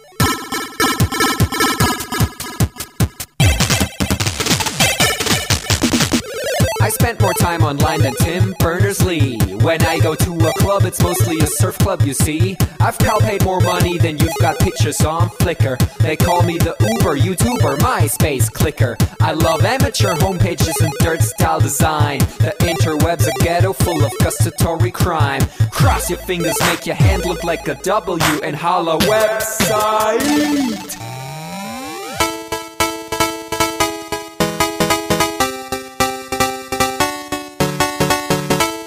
Hello, my future girlfriend. This is what I sound like. Uh, orders ending, upping it up. Check your birthday, keep on fucking it up. What? All my bitches up in the club. Let me see you shaking it, don't stop. Rub it down, bounce around, wiggle every pound. Get it to the hyper ground. Everybody dance, jump if you like it, this sound. Feel the bass drop, hear the beat pop. What you gon' do? When it's time to take off, climb the rooftop, jump out of your shoe. It goes oohs, oohs, heavy face balloons, unfadable pokey tunes, dance moves from shitty cartoons, pretty hot wounds, hungover afternoons. The club's full with the whole sweaty nation. That seems out of the wrong medication. Rave invasion, it's a D-Thing. Moin, kein Job, Peng. 1, 2, Polizei, 3, 4, Polizei, 5, 6, 8, 6, 7, 8, 9, 10. It's an index finger party.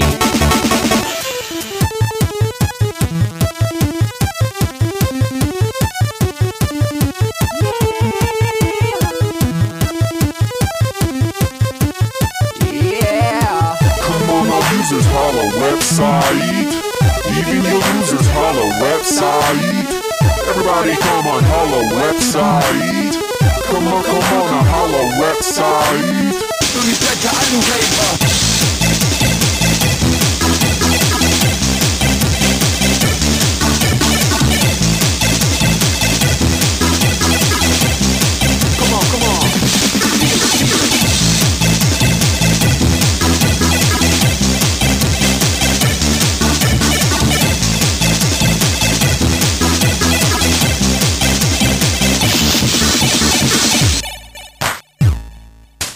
forget I'm in your extended network. Biatch. Expo 2000. Bäh.